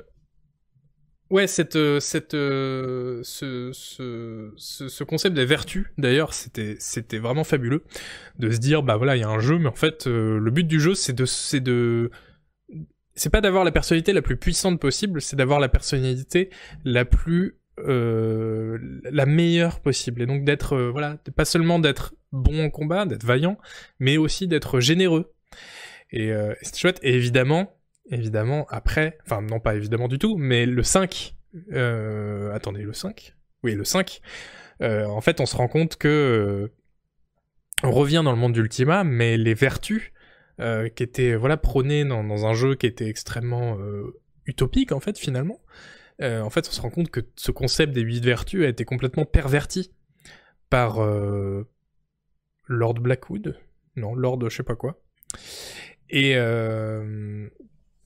et que en fait maintenant euh, toute la société est soumise aux huit vertus qui ont été complètement poussées à l'extrême et qui veulent euh, qui, veulent plus rien dire euh, et du genre maintenant bah voilà la générosité maintenant c'est si t'es riche et que tu donnes pas tout ton argent à n'importe qui dans la rue qui dit eh bien on te coupe la main enfin voilà des trucs et c'était hyper bien de passer d'un jeu de rôle voilà sur l'amélioration de soi à ça. Enfin toute la, la série de Ultima a des vraiment des des, idées fabuleuses, il faut vraiment qu'on en reparle. Bah oui, Ultima 8, Pagan, ouais, qui très bien aussi. Enfin, très bien. Il avait des bonnes idées aussi, encore une fois. Bon, mais c'est pas une émission spéciale Ultima. Bon. Reprenons l'article avec ce que nous dit Cat Bailey. Il est remarquable de penser qu'Ultima 4 a perfectionné cette approche au milieu des années 80, à l'aube des ordinateurs personnels. À bien des égards, les RPG modernes ont encore du mal à égaler les sentiments qu'Ultima 4, aussi primitifs soient-ils, a si bien su capturer. La plupart d'entre eux n'offrent encore que de rudimentaires fantasmes de pouvoir, des power fantasies, hein, c'est moi qui ai traduit, Dans The Witcher 3, Assassin's Creed Odyssey, bon j'aurais pas mis Odyssey, hein, mais euh, Skyrim et Dragon Age, vous êtes un grand guerrier qui trimballe toutes sortes d'armes redoutables sur terre et sur mer, et votre progression est marquée par l'acquisition d'armes de plus en plus élaborées. Lorsque vous ne combattez pas des monstres, vous jouez aux cartes en ville ou vous faites la cour à un partenaire romantique tout aussi puissant. Ces jeux sont ainsi parce que la plupart des joueurs trouvent ce genre de fantasme attrayant et parce qu'ils sont trop gros pour échouer. Alors pas les joueurs, hein, mais ces jeux, justement. C'est des énormes blockbusters, euh, too big to fail, comme on dit. Et euh, en fait, je sais pas si je serais aussi définitif que, aussi, euh, comment dire, aussi tranché que, que Cat Bailey quand t'as dit... En fait, si on a des jeux qui sont des fantasmes de puissance, c'est parce que la plupart des joueurs trouvent que les fantasmes de puissance, c'est attrayant. Enfin, c'est pas l'explication est trop courte là à mon avis parce que je pense que les joueurs sont tout à fait capables d'être attirés et enfin sont euh, attirés par euh, plein d'autres choses que les fantasmes de puissance et justement Colony Ship dont on vient de parler, oh là là, encore une fois, tout en boîte, c'est merveilleux. Euh, C'était prévu, hein, évidemment. Euh, Colony Ship dont on vient de parler, et, euh, nous propose pas du tout, justement, un fantasme de puissance, et et, euh, et c'est pour ça qu'on y va d'ailleurs. Et Disco Elysium, c'est pareil. Disco Elysium, c'est l'inverse. Et je me demande si Disco Elysium aurait été aussi bon. Il aurait été très bon, mais est-ce qu'il aurait été aussi bon s'il s'inscrivait pas aussi en opposition à tout un tas de jeux de rôle qui n'ont à nous proposer que des voilà des obstacles faciles à aplatir et après qui viennent nous applaudir pour nous dire bravo, t'es vraiment le plus fort. Euh, S'il y avait pas tous ces jeux-là, est-ce que Disco Elysium, où on joue un espèce de loser, euh, un loser génial évidemment, euh, est-ce qu'on l'aurait autant apprécié? Je ne suis pas sûr.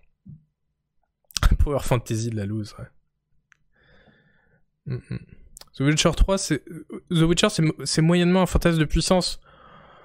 Ah bah alors désolé mais si complètement. Hein. Alors euh, bien sûr c'est un jeu de rôle qui se veut un peu gritty, voilà où il se passe des trucs, euh, on n'est pas toujours euh, en contrôle de tout évidemment, mais oui bien sûr qu'on aussi on joue un mec un mec ultra musclé qui désingue des monstres avec ses deux épées dans le dos. Oui, là, je, pense que ça, ça, se qualifie quand même. Tu progresses pas du tout dans The Witcher, mais ça, c'est pas le, c'est pas une des, une condition sine qua non de, des, Power Fantasy, ça. Salut Noël Malheur, t'arrives à la bourre, oui, bah, tu présenteras ton, ton, euh, mot d'absence au, au modo. oui, par contre, c'est pas que des monstres qu'on tue dans The Witcher, c'est clair. Qui nomment comme délivrance aussi. Oui, voilà, très bien, très bon exemple aussi de jeux qui se disent bon, euh, on peut peut-être faire autre chose quoi que de dire aux, joueurs euh, tu es quelqu'un de très spécial, tu peux tout faire, vas-y. Mais il faut aussi des jeux comme ça. Hein. C'est juste que quand tous les jeux sont comme ça, forcément derrière ça réduit un peu le champ des possibles pour les studios. Puisque, encore une fois, comme on l'a vu au début de l'article, euh, les studios vont avoir tendance à toujours venir faire les projets qui sont les plus, les plus les plus éprouvés en fait, et, du coup les moins risqués. Les RPG qui choisissent de ne pas suivre cette voie, cette voie des Power Fantasy, sont principalement ancrés dans la tradition et la nostalgie. Baldur's Gate 3, un jeu très attendu actuellement en cours de développement par l'une des sociétés de développement de RPG les plus sociétés de, j'aurais pu dire studio, les plus en vue du secteur, l'Ariane Studios, nos amis belges, euh, fait délibérément oui, les conquêtes de Gérald, c'est complètement aussi euh, pour ça, hein. je, suis bien d'accord. Euh, Larian Studio, euh, Baldur's Gate 3 fait, fait, délibérément référence aux RPG isométriques qui ont marqué la fin des années 90. Après, euh, moi je suis pas sûr que Baldur's Gate 3 ça, ce soit le contraire d'une Power Fantasy. Hein. Pour moi, c'est clairement euh, et surtout dire euh, voilà, il y a les jeux qui prennent qui prennent pas de risques, qui proposent des Power Fantasies, qui font toujours la même chose, et de l'autre côté il y a Baldur's Gate 3 Hmm, je j'ai un gros doute quand même. Euh, j'y ai pas joué, mais à mon avis, ça reste euh, voilà une Power Fantasy. Puis voilà, puis ça, reste la suite. Euh, enfin, un jeu qui, qui prend pas beaucoup de risques, qui, est la suite de d'une des licences les plus aimées du jeu de rôle, par un des studios les plus qui voilà qui qui a qui a qui a le plus prouvé qui, qui savait le faire. Bon, bref. Dragon Quest XI est un voyage nostalgique conçu pour rendre hommage aux anciens titres. Les hommages rétro avec des graphismes 2D élaborés sont un gros succès avec Sea of Stars et Eiyuden Chronicle, qui ont tous deux lancé des Kickstarter extrêmement réussis en 2020. Attendez, j'essaie de, suivre en même temps ce que vous, ce que vous dites.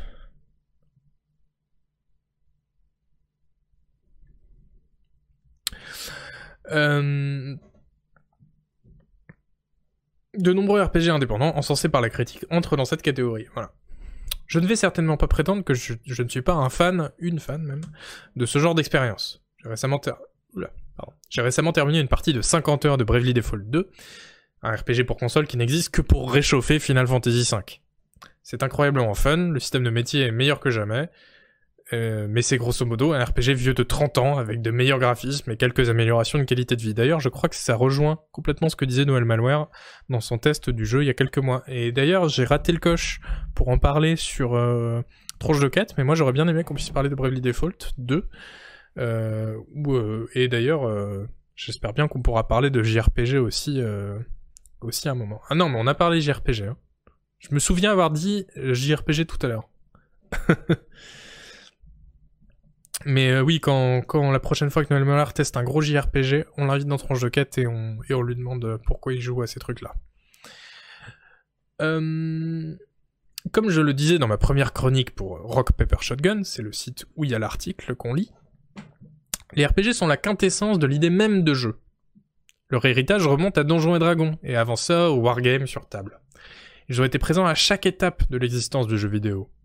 Si les développeurs de RPG réutilisent continuellement de vieux concepts, comme le système de métier, c'est parce que ces concepts fonctionnent très bien.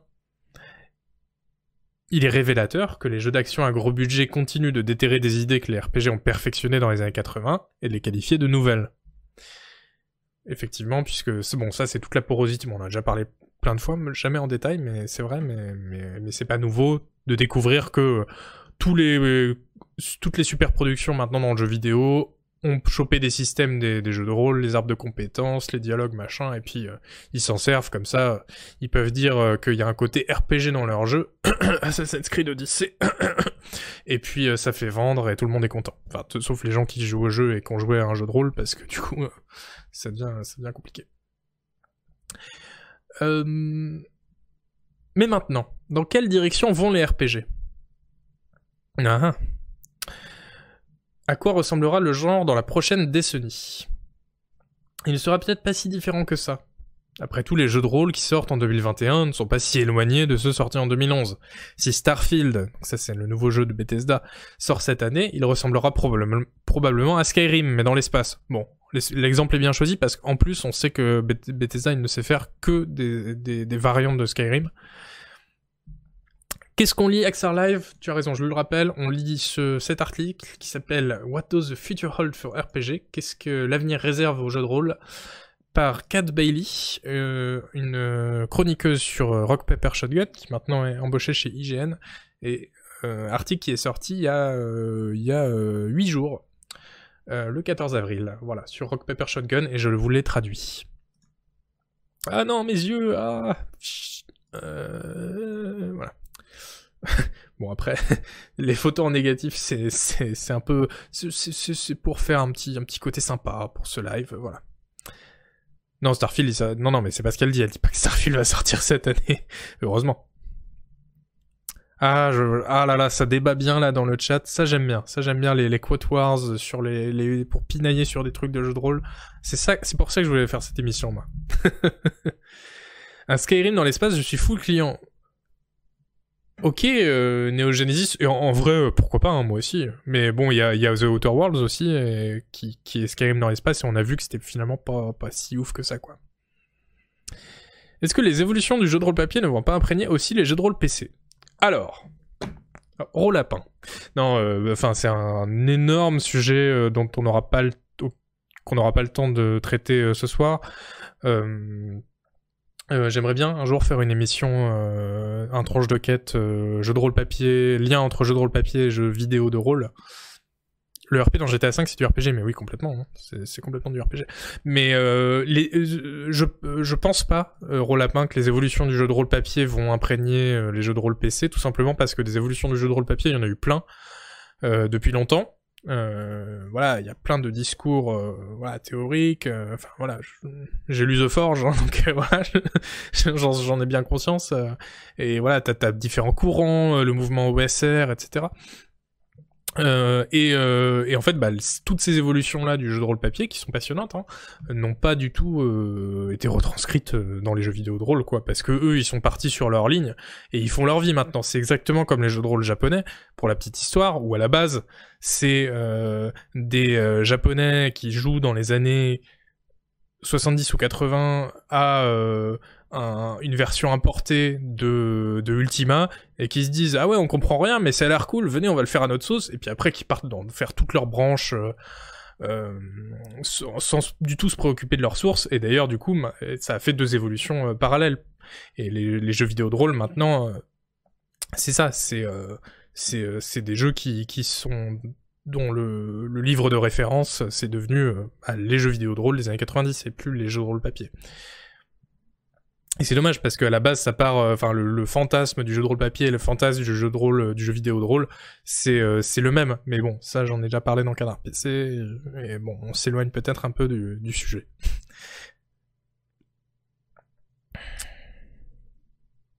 Bah pour le moment, ça met du temps avant de s'imprégner. Oui, bah peut-être que dans 20 ans, on verra, mais j'y crois pas, moi.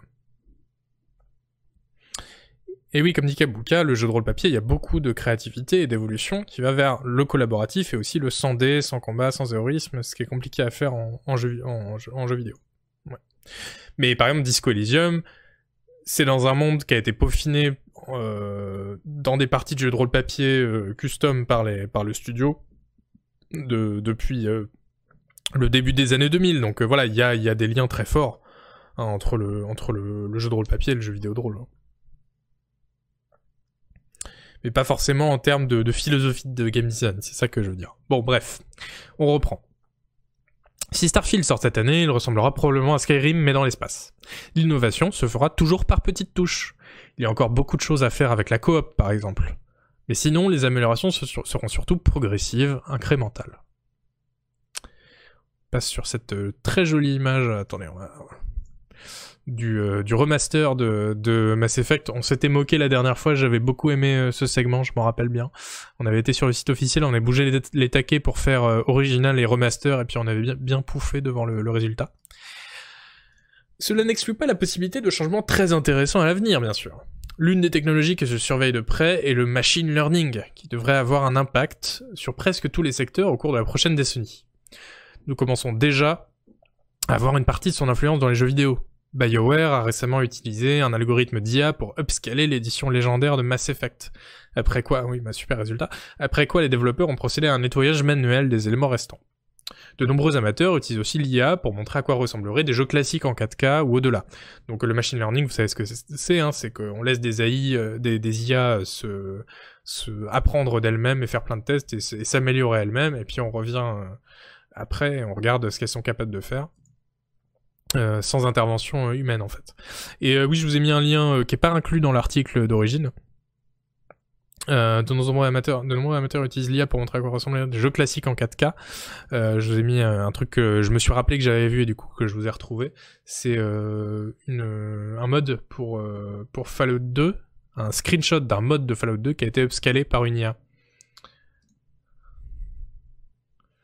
Est-ce qu'on a le droit de voir le plein écran? Ah, c'est pour le bingo. J'avais pas dit encore, merde. Putain. Ah, vous, vous êtes fort. Non, mais c'est pour vous, hein, après, moi, que je vous montre. Attendez, parce qu'on voit pas en, voit pas en grand, là.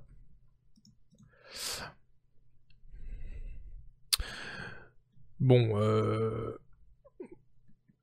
ce qui est plutôt bien, hein, franchement, parce que là, je suis en 1440p, hein, donc c'est très très grand là ce que vous voyez à l'écran, vraiment très grand. Et en fait, bah voilà, on dirait un screenshot de Fallout 2 zoomé. Alors il y a des petits côtés euh, coup de pinceau. Je sais pas si vous voyez là, je crois qu'on le voyait. Voilà, là, là clairement, on se rend compte. Je sais pas si vous êtes en plein écran euh, sur le stream, que voilà, on dirait qu'il y a vraiment un petit côté euh, filtre, filtre impressionniste de de photofiltre quoi. Alors péniblement, je suis bien d'accord avec toi, on va en parler juste après. Hein. Ouais. De, de, de, des autres choses qu'est capable de faire l'IA.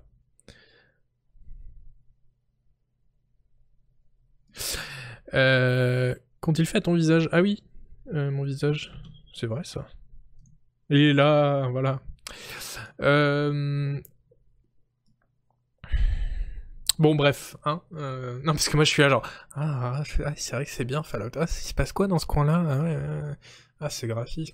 Non, mais en plus, parce que ce que vous savez pas, c'est que moi, j'ai fait des, j'ai passé des centaines d'heures à faire des maps pour Fallout, pour Fallout 2, enfin, avec le, le Line Engine. Et du coup, euh, je connais très très bien les sprites et, euh, et voilà, et je les ai placés moi aussi à la main en me disant, ah, sur cet hexagone-là, ce sera bien. Ah non, l'hexagone d'à côté. Donc euh, voilà, voir des maps comme ça en gros plan, ça me, ça me, ça me rappelle, par exemple, je me rappelle très très bien de ce coin de mur là, qui est euh, en fait qui a un bloc qui est en, T, parce que les murs on les construit voilà en espèce de petites lamelles. Donc on en pose une là, une là, une là, une là, et après on, pose ce T là euh, pour euh, pour faire un espèce de carrefour de murs, hein, je, sais pas comment le dire. Et, et je me rappelle très bien de celui-là qui est pas de la même couleur que les autres le, le, ici n'est pas euh, n'a pas la même teinte hein, vous le voyez du coup il, jure vachement avec le reste. Bon voilà ça je m'en souviens encore. Bref et du, du coup là vous voyez c'est le même qui a réutilisé. Bon bref hein, moi, moi ça moi voilà moi si vous me lancez je sais vous m'avez pas lancé mais euh, mais si vous me lancez moi j'en parle. Euh, bon voilà, donc l'IA, voilà, pourrait être utilisée pour améliorer les jeux de rôle, upscaler les graphismes, machin. Ce n'est qu'un début. EA, un biangle dans le jargon technique, tout à fait, merci Meteor. EA expérimente le machine learning et d'autres techniques avancées depuis au moins 2017 et prévoit de le mettre en œuvre dans le développement de jeux next-gen. Le PDG d'EA, Andrew Wilson, a déclaré à Protocol Nous ne sommes qu'au début des expériences révolutionnaires et du plaisir immersif que nous allons pouvoir créer pour les joueurs sur les nouvelles consoles en utilisant davantage d'IA, d'apprentissage automatique, en ajoutant des couches sociales pour rendre la connexion et la communication transparente, etc. La direction que nous prenons est vraiment transformatrice, triste, triste, triste. Voilà, bon, ça après, euh, voilà, ce que dit le PDG d'hier, hein, voilà.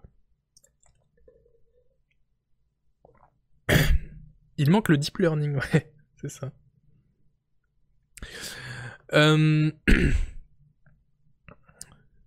Mi-mur, mi-angle et, remi-mur derrière. Exactement, Nico. Euh, à l'avenir, l'IA deviendra probablement un outil indispensable pour tester les jeux et éliminer les bugs.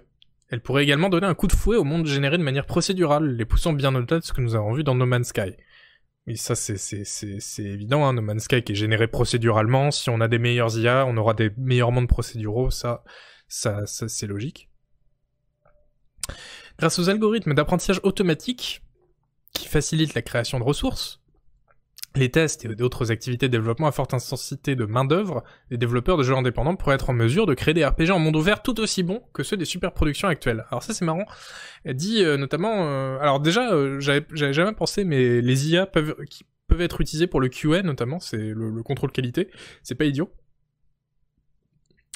Euh, euh, et, elle dit voilà, et du coup, aidés par les IA, les développeurs de jeux indépendants pourront euh, peut-être faire euh, des RPG en monde ouvert d'aussi bonne qualité que ceux des super productions d'il y a, 10 ans. ce qui est, à mon avis, un mirage. Enfin, je veux dire, pourquoi pas hein, essayer d'imaginer ça. et puis, voilà, à l'avenir, enfin voilà, peut-être que dans 20 ans ce sera le cas. Mais moi, ça me rappelle vraiment on a vu le débat dans une émission Canard PC d'ailleurs. Ça me rappelle vraiment ce qu'on disait sur le, le les mondes ouverts procéduraux quand ils ont commencé à arriver dans les années 2010. Euh, on, disait, mais voilà, c'est génial. Maintenant, n'importe qui peut faire un monde ouvert fabuleux, infini, euh, génial. Et en fait, bon, alors dans l'émission, on me disait que non, c'est bien les mondes ouverts procéduraux, mais moi j'étais quand même resté sur l'idée qu'il y avait un consensus sur le fait que, ah non, les mondes ouverts procéduraux, c'est pas, euh, c'est c'est finalement en fait on, on, on, a, on, on a déjanté, on s'est rendu compte que ce qui était fait à la main c'était quand même quand même un peu mieux, que c'était moins vide, que c'était mieux designé. Bon, mais pourquoi pas dans 20 ans des, des, des mondes ouverts euh, créés par des IA, ouais, carrément tout aussi intéressante mais beaucoup plus éloignée dans le temps, est la perspective d'une IA qui apprend et réagit en fonction de la façon dont nous interagissons avec l'univers du jeu. Alors ça, vous voyez très bien où ça va, où ça va, dans quelle direction ça va aller. Je sais, vous savez, enfin moi j'ai lu cette phrase, je me suis dit, ok, je sais de quoi elle va parler. Bon, le truc c'est qu'après elle en parle pas, mais nous on va en parler quand même, on verra. Donc, la perspective d'une IA qui apprend et réagit en fonction de la façon dont nous interagissons avec l'univers du jeu. The Elder Scrolls a contribué à populariser la notion de PNJ indépendant avec ses Radiant Quest. Ça, c'était des quêtes procédurales dans les Elder Scrolls, c'était aucun intérêt. Mais que se passerait-il s'ils apprenaient réellement de vos actions dans l'univers du jeu, générant ainsi dynamiquement des quêtes secondaires en plusieurs parties?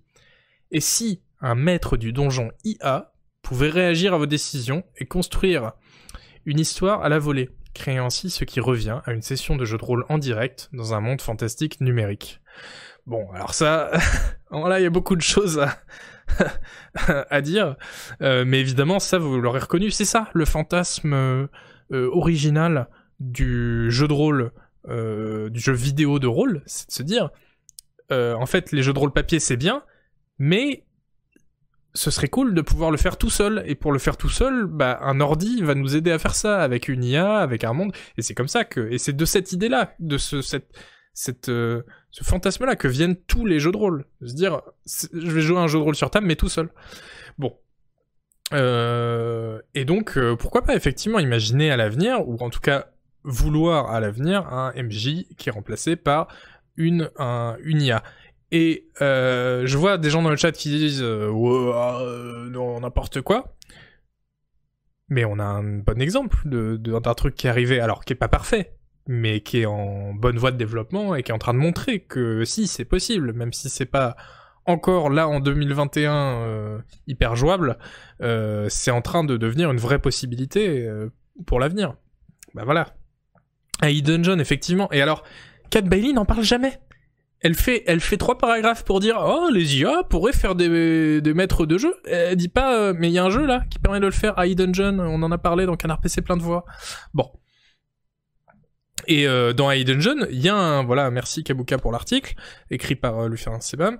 Euh, il y a un euh, un maître du jeu, IA, où on lui dit, eh bien, euh, il te dit bonjour, tu es dans un hélicoptère, et tu lui dis, ok, bah moi je saute de l'hélicoptère, et l'IA enchaîne en disant, ok, tu sautes de l'hélicoptère, bon bah alors tu te retrouves devant euh, un volcan éteint, euh, et, euh, et bah, manque de peau, tu as oublié ton parachute, donc toi tu dis, oh là là, attends, bah je fouille mes poches, qu'est-ce que j'ai dans mes poches? Bref. Et c'est pas encore tout à fait... comment dire, fonctionnel, j'y passerai clairement pas mes soirées, pour l'instant, mais en fait, euh, c'est en train de devenir, euh, de, vraiment se développer de façon très intéressante. Donc elle enchaîne, en disant Les jeux vidéo de rôle sont peut-être nés des jeux de guerre sur table, les wargames, mais d'Ultima 4 à Skyrim, le rêve suprême de plusieurs générations de développeurs a toujours été de créer un monde entièrement interactif. Pas seulement un parc à thème interactif, comme dans Grand Theft Auto, mais un monde, nous s'en sommes rapprochés au fil des ans, mais les techniques utilisées pour concevoir nombre de nos RPG préférés sont fondamentalement très similaires à ce qu'elles étaient il y a 25 ans. Voilà, elle dit, euh, on a beau vouloir depuis très longtemps faire des mondes entiers interactifs, euh, on fait, grosso modo, on fait la même chose depuis 25 ans parce que nos outils n'ont pas évolué. Et donc elle, elle dit, la véritable innovation pourrait bien impliquer une approche entièrement différente de la façon dont nous créons des jeux. À commencer par la façon dont nous utilisons l'IA. Mais là, à mon avis, Enfin, moi, je partage pas cette analyse. Enfin, je suis d'accord avec cette analyse, mais je pense pas que ce qui, ce qui nous faille là, dans les jeux de rôle, c'est euh, essentiellement ce qu'elle dit, c'est des jeux, des, des, jeux plus grands, plus gros, euh, plus ambitieux. Euh, moi, j'ai pas envie là euh, demain d'un jeu de rôle qui me dit ah non, mais tu vas avoir un vrai monde interactif. Non, j'ai pas envie d'un jeu de rôle qui me dise ça va peut-être être un peu plus ramassé que, les autres jeux de rôle, mais au moins ce sera bien écrit, ce sera réactif, il y aura des bonnes interactions, etc. Et c'est exactement ce que fait Disco Elysium. Disco Elysium, on se balade même pas dans une ville, on se balade dans un quartier, dans, deux rues d'un quartier. Et euh, voilà, plus grand, plus chiant. Edouard Baldur, très bon, très bon pseudo. Euh, euh, voilà, l'idée, là, je pense que c'est vraiment une fausse, une fausse bonne idée, quoi, un, faux fantasme de, de se dire euh, oh là là. Euh. Et je me rappelle quand euh, quand quand j'étais quand je grandissais, je me disais, mon frère me disait ah tu vois les GTA là, genre on jouait à GTA 3, il me disait ah mais dans le futur on pourra rentrer dans toutes les dans tous les immeubles, dans toutes les pièces de, de cette ville ils feront des GTA où toutes les toutes les pièces de toutes les maisons, de tous les apparts seront seront modélisées. Et je me disais waouh trop bien. Bon, mais euh, mais en vrai, euh, en vrai, euh, qui a envie de, de, ça maintenant? Enfin, oui, ce serait, ce serait sympa, ce serait immersif, mais c'est pas ça qui fait la qualité d'un jeu. Puis ce serait chiant au bout d'un moment. Donc euh, voilà, bigger is not always better, comme, comme disent les anglo-saxons. Par exemple, Tale Innocence est linéaire, court et absolument excellent. Mais oui, non, mais t'as raison de le dire, Renard Spatial, parce que c'est un débat en fait qu'on peut avoir euh, dans autre chose que le, jeu de rôle. Hein. Dans tous les genres de jeux, euh, on peut se poser cette question de, de des ambitions et de l'échelle des jeux. Est-ce que quand elles sont, euh, quand l'échelle est plus grande, est-ce que forcément le, jeu est meilleur? Mais bon, comme c'est un débat qui touche pas forcément que au jeu de rôle, on va pas forcément rester rester que là-dessus. Enfin, on va pas forcément en débattre plus. Je continue l'article. Donc elle dit la véritable innovation pourrait bien impliquer une approche entièrement différente de la façon dont nous créons des jeux, à commencer par la façon dont nous utilisons l'IA. Ok. À court terme, les meilleures idées sont susceptibles de naître dans le milieu indé, où des développeurs solitaires travaillant sur des plateformes comme Itch.io, où on a vu euh, tout à l'heure la game jam des développeurs, euh, bricolent constamment de nouvelles idées, dont les meilleures s'infiltrent petit à petit jusqu'au blockbuster. Il faut un jeu comme Disco Elysium pour remettre en question nos idées préconçues sur le genre et sur le média en général. Ainsi, si l'avenir des jeux de rôle peut effectivement être ils sont plus gros et plus nombreux, la véritable innovation réside peut-être... Ah bah voilà, donc c'est exactement ce qu'on disait juste avant. La véritable innovation réside peut-être dans quelque chose de plus proche de ce que le concepteur Warren Spector, donc le mec qui a fait Deus Ex, a un jour décrit comme le jeu de rôle pâté de maison. Alors j'adore la traduction, hein, elle est de moi, mais c'est vraiment très bien. Bon, lui dit le One Block Role Playing Game, mais nous on dit le pâté de maison, parce que c'est quand même plus fun. Euh, C'est-à-dire un jeu qui cherche à simuler parfaitement un bloc de ville, un quartier, puisque vous savez que, voilà, euh, je vais pas vous faire un cours de géographie niveau, niveau, niveau CP, mais euh, aux États-Unis... Euh, ils ont pas des quartiers, enfin ils ont pas des pâtés de maison, ils ont des blocs. RPG Riette. C'est ça. Euh, Ultima 4 et Disco Elysium nous ont mis sur cette voie, et les progrès de l'IA pourraient bien nous permettre de poursuivre sur le reste du chemin. Euh, en attendant, je suis rassuré de savoir qu'il existe de nouvelles et riches expériences de jeux de rôle qui attendent d'être découvertes, que l'un des genres les plus anciens et les plus traditionnels du jeu vidéo a encore un grand rôle à jouer, lol, dans son avenir. Bon, euh, voilà, bah euh, du coup, euh, rien de plus à dire sur cette conclusion, c'est vraiment ce dont on parlait, hein, parce que parfois, en fait, simuler parfaitement un bloc de ville, un pâté de maison, ça peut être, ça peut être la meilleure solution, en fin de compte, pour un, pour un jeu. Voilà, c'était l'article, je vous le remets, What does the future hold for RPGs par Kat Bailey, qui est maintenant chez, chez IGN, je vous remets le lien. Allez, ça fait pas de mal. Chez Rock Paper Shotgun. Euh, voilà. Qu'est-ce que qu'est-ce que ça dit? Qu'est-ce que ça dit? Ultima 4 et Disco Elysium, mais elle a jamais joué à Deus Ex. Euh, alors euh, là c'est différent quand même. Hein. Mais, euh, mais, mais oui, je vois, je vois pourquoi tu dis Deus Ex. Du coup, en Wargame, c'est un jeu de rôle pâté de campagne, exactement. Perso, ça m'intéresse zéro de jouer à un truc construit par une IA. Bah, Radiant, euh, après, si l'IA est compétente, qu'elle a des bonnes idées, et qu'elle fait un truc bien ficelé, ça peut être, ça peut être très chouette, en fait. Cet article m'a donné envie de découvrir Disco Elysium. Non mais, attends, tu te fous de nous? Tu te fous de nous? Moi, ça fait 6 ans que... 6 ans. Ça fait 6 mois, non, ça fait 3 ans que je fais des streams sur Disco Elysium pour dire que c'est génial.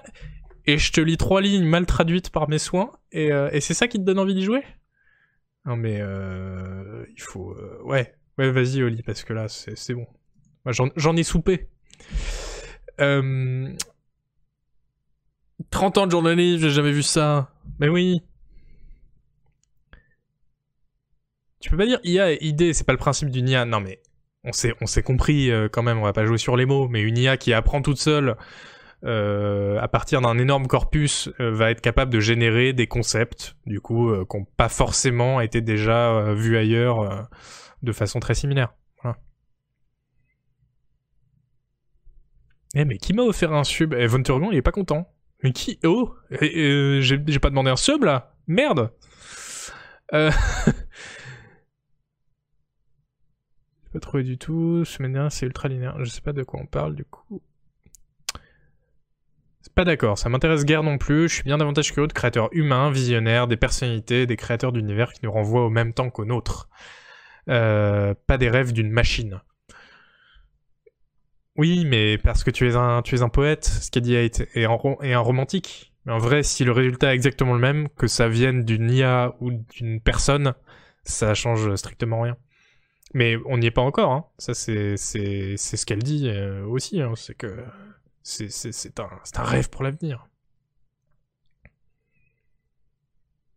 Bon, c'est quand le tranche de quête spécial Disco Elysium? Bah, Moi, je croyais que c'était tous les tranches de quête, en fait.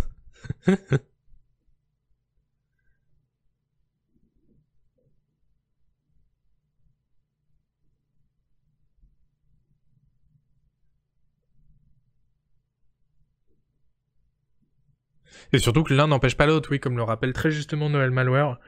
Euh, que voilà, on peut avoir, euh, mais c'est ce que défend Cat Bailey dans l'article, on peut avoir des, des jeux de rôle euh, qui sont euh, qui sont faits par des humains et aidés par des IA, notamment. Alors elle parle des graphismes, du monde ouvert, euh, voilà, mais il y a pas mal de possibilités.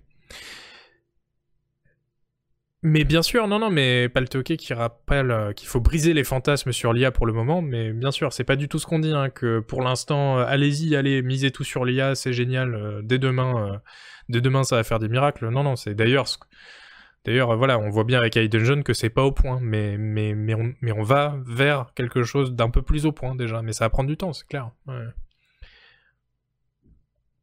Ce commentaire dans le chat me donnait envie de jouer à Disco Elysium. Oui, alors. Oui, bah oui, parce que là, là, ça débat, ça débat. Et eh bah, continuez à débattre. Moi, je continue l'émission. Voilà. Euh, euh, prochain sujet. Euh, on, est, on, est, on est où? On est sur le bonne feuille. Et donc, prochain sujet, Arcanum 2.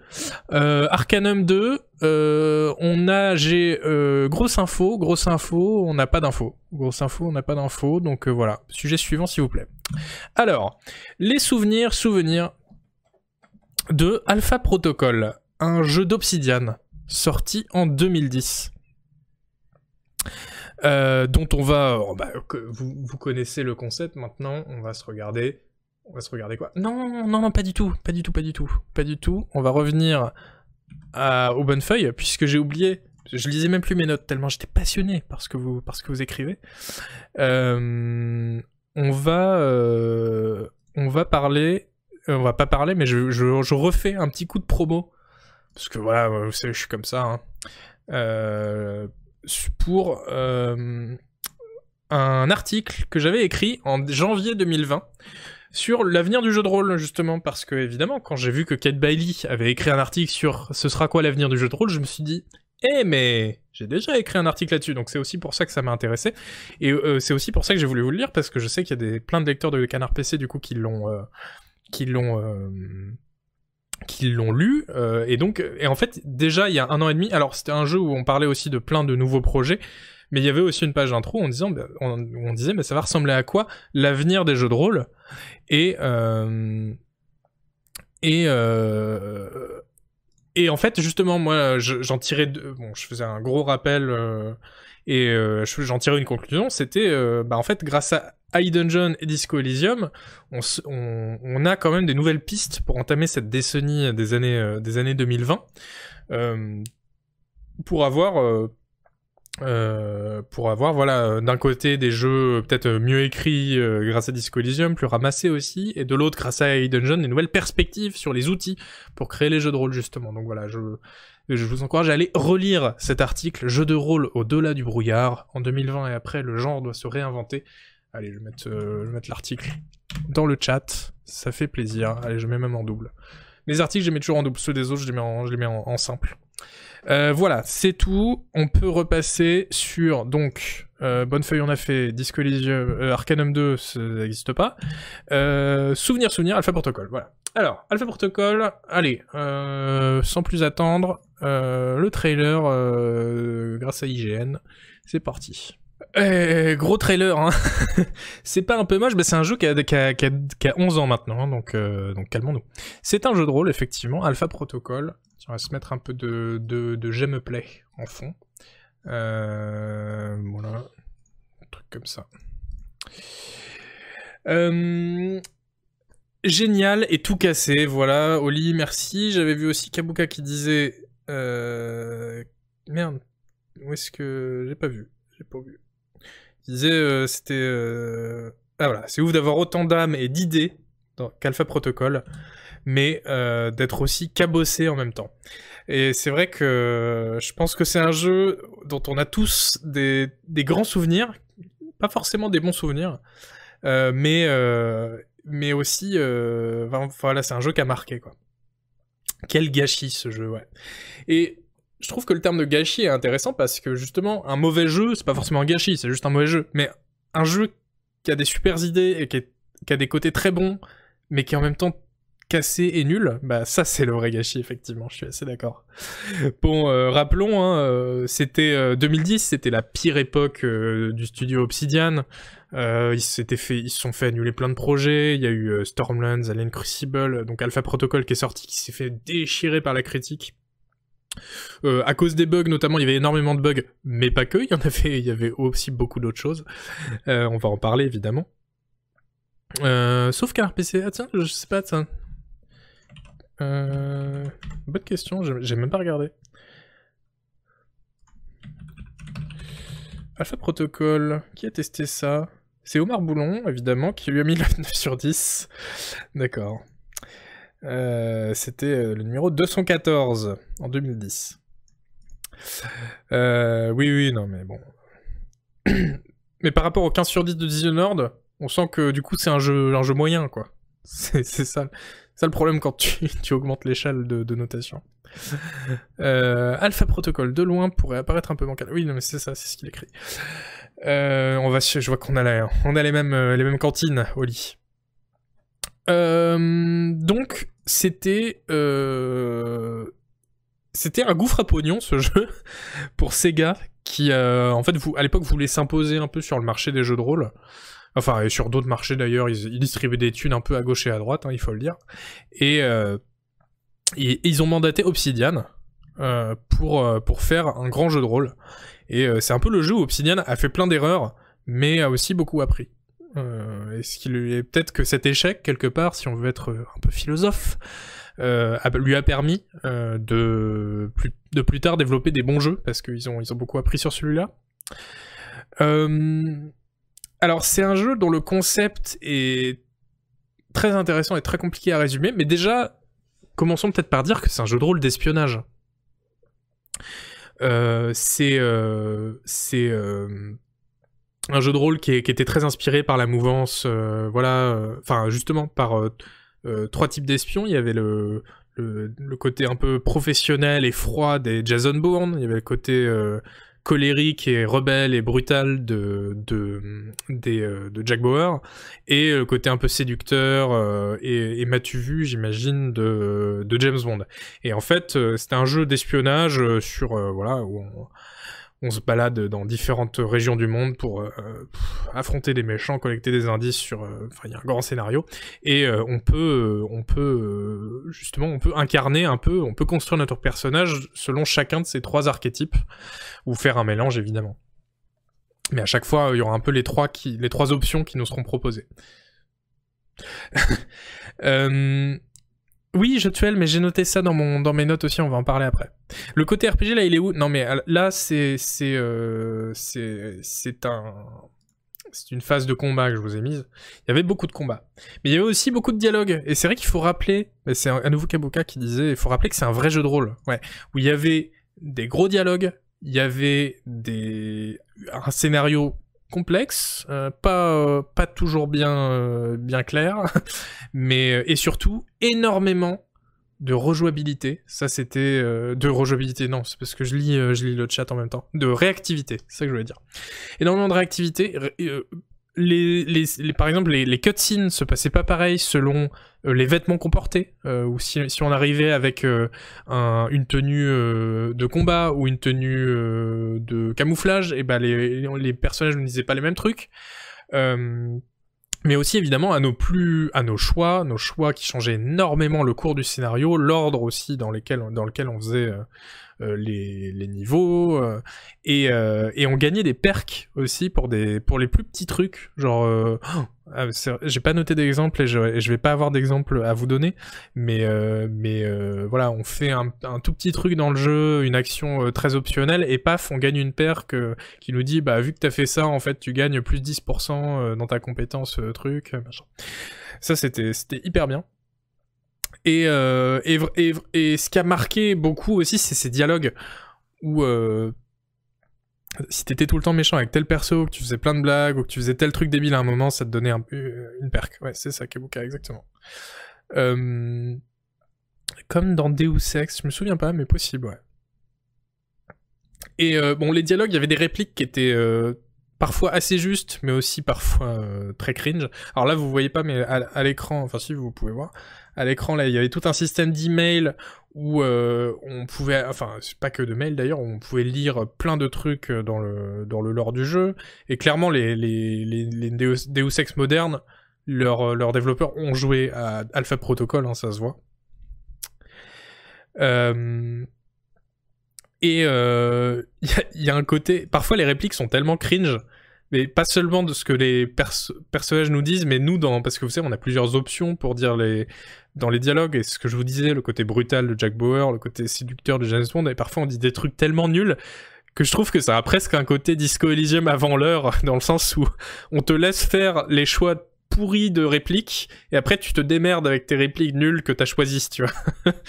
bon, euh, c'était évidemment pas euh, prémédité comme ça à l'époque, mais je trouve que maintenant ça, ça, ça peut avoir un peu cette saveur-là. Et, euh, euh, évidemment, euh, c'est un jeu de rôle, du coup, ouais, en un mot. Malheureusement, c'était pas très drôle parce que c'était complètement pété, en fait. Les combats étaient nombreux et nullissimes.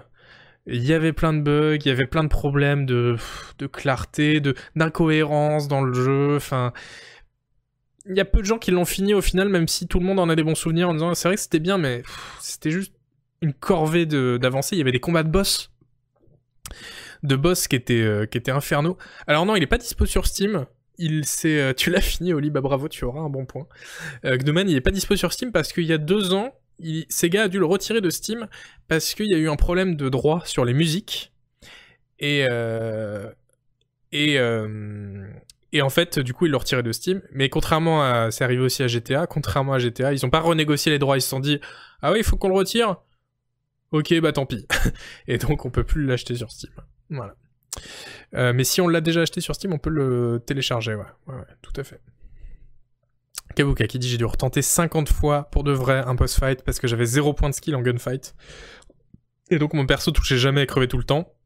Mais c'était un combat obligatoire. Ouais, ouais.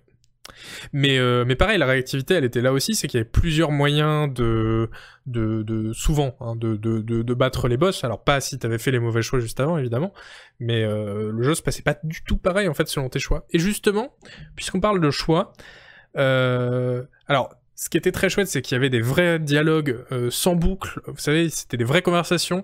C'était pas un arbre qui affichait et puis on choisit chaque option les unes après les autres. Euh, on explore chaque branche une par une. Non, c'est une conversation dynamique où voilà, on a on a quelques options comme ça qui arrivent et il faut choisir. Et surtout, il faut choisir vite puisqu'on avait des choix timés. Alors ça, c'est le grand euh, le grand truc qui fait peur dans, dans les jeux de rôle. Euh, mais euh, euh, les, euh, les... Tiens, on va se remettre un peu... euh, voilà. Les, les dialogues, il fallait, euh, il fallait euh, choisir vite, en fait, entre trois options. Euh, si- voilà, là, vous voyez à l'écran. Euh, Bon, là, en l'occurrence, malheureusement, là, c'était trois options un peu similaires, mais souvent, elles étaient très très différentes. Et euh, si on si n'arrivait pas à sélectionner à temps, et ben le, jeu choisissait pour nous. Et euh, c'était une mécanique, bah, enfin, c'est une mécanique qui est géniale pour l'immersion, hein, c'est clair. Euh, mais bon, évidemment, qui, bah oui, voilà, Mangusienne qui dit direct l'angoisse. Évidemment, je suis d'accord, hein, c'est, compliqué. Euh, en vrai, je suis assez curieux. Euh... Hop.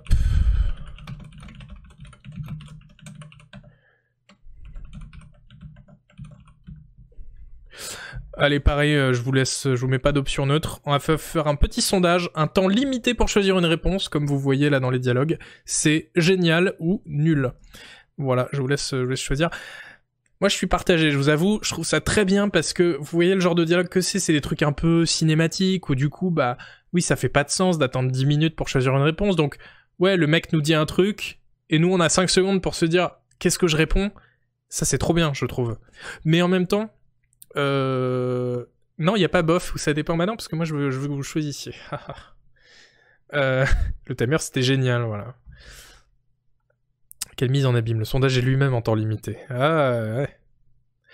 C'était si bien, tu devais faire avec tes tripes au lieu d'essayer d'optimiser. Ça poussait à vivre avec ses erreurs et pas à chercher le run parfait, nous dit Kabuka. Voilà.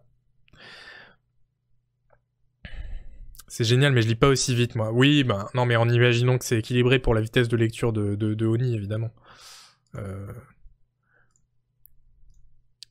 Waouh Ah merde, j'ai cliqué sur la... Oh, c'est chiant, le la petite croix j'ai, j'ai, qui apparaît. Bon, j'ai fermé le sondage, mais je crois que c'est génial qui a gagné. Euh, dans ce contexte, vous avez été beaucoup à, apprécier. Regardez la, feuille de perso là, hein, clairement, euh, on est dans un dans un vrai jeu de rôle. C'est une vraie feuille de perso. 60% pour génial, ok, ça c'est cool. Euh, mais alors, mais moi, moi j'aurais pas voté génial parce que je trouve que c'est une super mécanique, mais pour moi, elle a un énorme défaut. C'est que si on choisit pas à temps, eh ben le jeu choisit pour nous. Ce qui est évidemment, euh, voilà, ce qui fait sens, hein, parce que sinon cette mécanique elle marche pas. Mais un jeu de rôle où c'est pas nos choix qu'on va devoir assumer, mais les choix que le jeu a fait parce qu'on n'a pas réfléchi assez vite, bah moi ça me pose problème quand même. Mais bon, après euh, je, pinaille parce qu'en vrai c'est un vrai, euh, c'est vrai que c'est une, mécanique sympa. Et et c'est vrai que maintenant quand on parle d'Alpha Protocol, bah voilà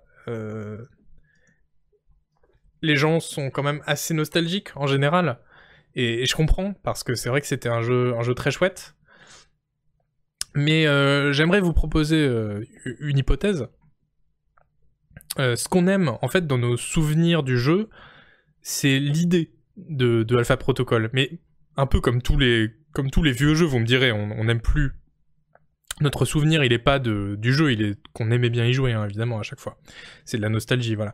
Mais là, euh, l'idée, euh, enfin moi, ce que je pense, c'est qu'on, ce qu'on a bien aimé dans Alpha Protocol aussi, c'est surtout l'univers, en fait. Et le côté, euh, bah ouais, jouer à un agent secret. En fait, il y a combien de jeux de rôle où on a joué un, ou qui nous ont dit, bah tiens, tu veux être un agent de la CIA et, faire de l'espionnage dans le monde entier? Et bah vas-y. et, il y a l'air. Euh, et ça, c'était une originalité euh, énorme pour les jeux vidéo, hein, parce que les films d'espionnage, ça existe, mais les jeux vidéo d'espionnage comme ça, c'est très très rare, surtout que lui, il mettait les moyens, vraiment, c'était pas, voilà, un petit jeu, l'espionnage, voilà, la va-vite, non, non, il y avait des vrais, des vraies mécaniques derrière, tout le jeu était centré autour de ça, les mécaniques pensaient autour de ça. Franchement, non, l'univers en secret, je trouvais ça assez nul. Bon, ok, ok, bah, non mais c'était pas obligé. et euh, voilà, le concept de jouer un espion qui est pris dans un thriller comme ça, c'est, je, trouve ça, je, ça, je vraiment bien. Et euh, d'ailleurs, dans un autre registre, et justement c'est Jotuel qui en parlait tout à l'heure, mais je l'avais noté, euh, moi ça me rappelle énormément, quand je revois ça maintenant, et quand je repense à ce concept, ça me rappelle énormément Splinter Cell Blacklist, et je sais pas s'il y en a ici qui l'ont fait, bon c'est pas, pas, pas un jeu de rôle, hein, c'est un Splinter Cell. Euh, un Splinter Cell qui a assez mauvaise réputation, mais c'est très injuste, c'est parce que c'est un Splinter Cell qui est un peu plus centré sur l'action, mais on peut aussi le faire, hein, comme, euh, comme les précédents en étant discret, euh, pacifique et tout, et qui est très très bien. Et euh, il y a vraiment cette ambiance-là où on est dans un avion, on prend nos missions dans un avion qui va nous larguer en parachute au-dessus de de, de, de, de, partout dans le monde pour qu'on s'infiltre dans des usines, qu'on mène des enquêtes dans des, dans des bases, dans des, dans des maisons et tout. Et, euh, c'est trop bien. Donc voilà, ce petite parenthèse. Euh, Splinter Cell euh, Blacklist, vous pouvez l'essayer. Oui, j'avais bien aimé l'originalité, un Metal Gear ou Splinter Cell en mode bien plus RPG. Voilà. Voilà, c'était ça l'idée. Et bah, ce serait bien qu'ils en fassent un, un remake hein, un jour, parce que bon, Sega ils ont la licence, Sega ils ont beaucoup d'argent. S'ils disaient un studio, bah, vous voulez pas nous refaire la même chose, mais sans les, sans les inconvénients, sans les défauts, euh, ce serait chouette. Ce serait chouette. Voilà, c'était euh, c'était Alpha Protocol. Moi, je me rappelle du, j'avais fait, je crois que j'ai abandonné après deux niveaux. J'ai fait le niveau du Moyen-Orient, qui était le premier niveau du jeu. qui était censé être le plus polished, mais qui était ignoble, parce qu'il y avait plein de combats, et les combats sont nuls, c'est ignoble, l'IA est atroce, les, sensations de, fusillade sont abyssales. Et après, j'avais fait la Russie, et la Russie, c'était... c'était... Euh, c'était... c'était... une ride, comme on dit. Donc non, non, euh, je suis pas hyper nostalgique de Alpha Protocol pour ça. Et, euh, écoutez, euh, en fait, Alpha Protocol devenait vachement bien quand t'avais déjà pas mal de points en armes et que du coup les combats devenaient moins relous. Ouais, mais bon, c'est un, gros inconvénient quoi pour un jeu. Puis pas les combats intéressants, ça aurait été euh, mieux que des combats pas relous, enfin moins relous. L'Italie était pas mal, ouais, ouais, j'ai des souvenirs de ça aussi, effectivement. Ton prochain long play en stream, bah écoute Zlotan, ça m'a donné envie en vrai. Hein. Je me suis dit ah, euh, ça m'a donné. Mais c'est ça le piège, c'est que on voit le, on voit passer le jeu et on se dit euh, ah là là, c'est vrai que c'est cool, euh, ça doit être bien. Euh. Et en fait, et en fait non.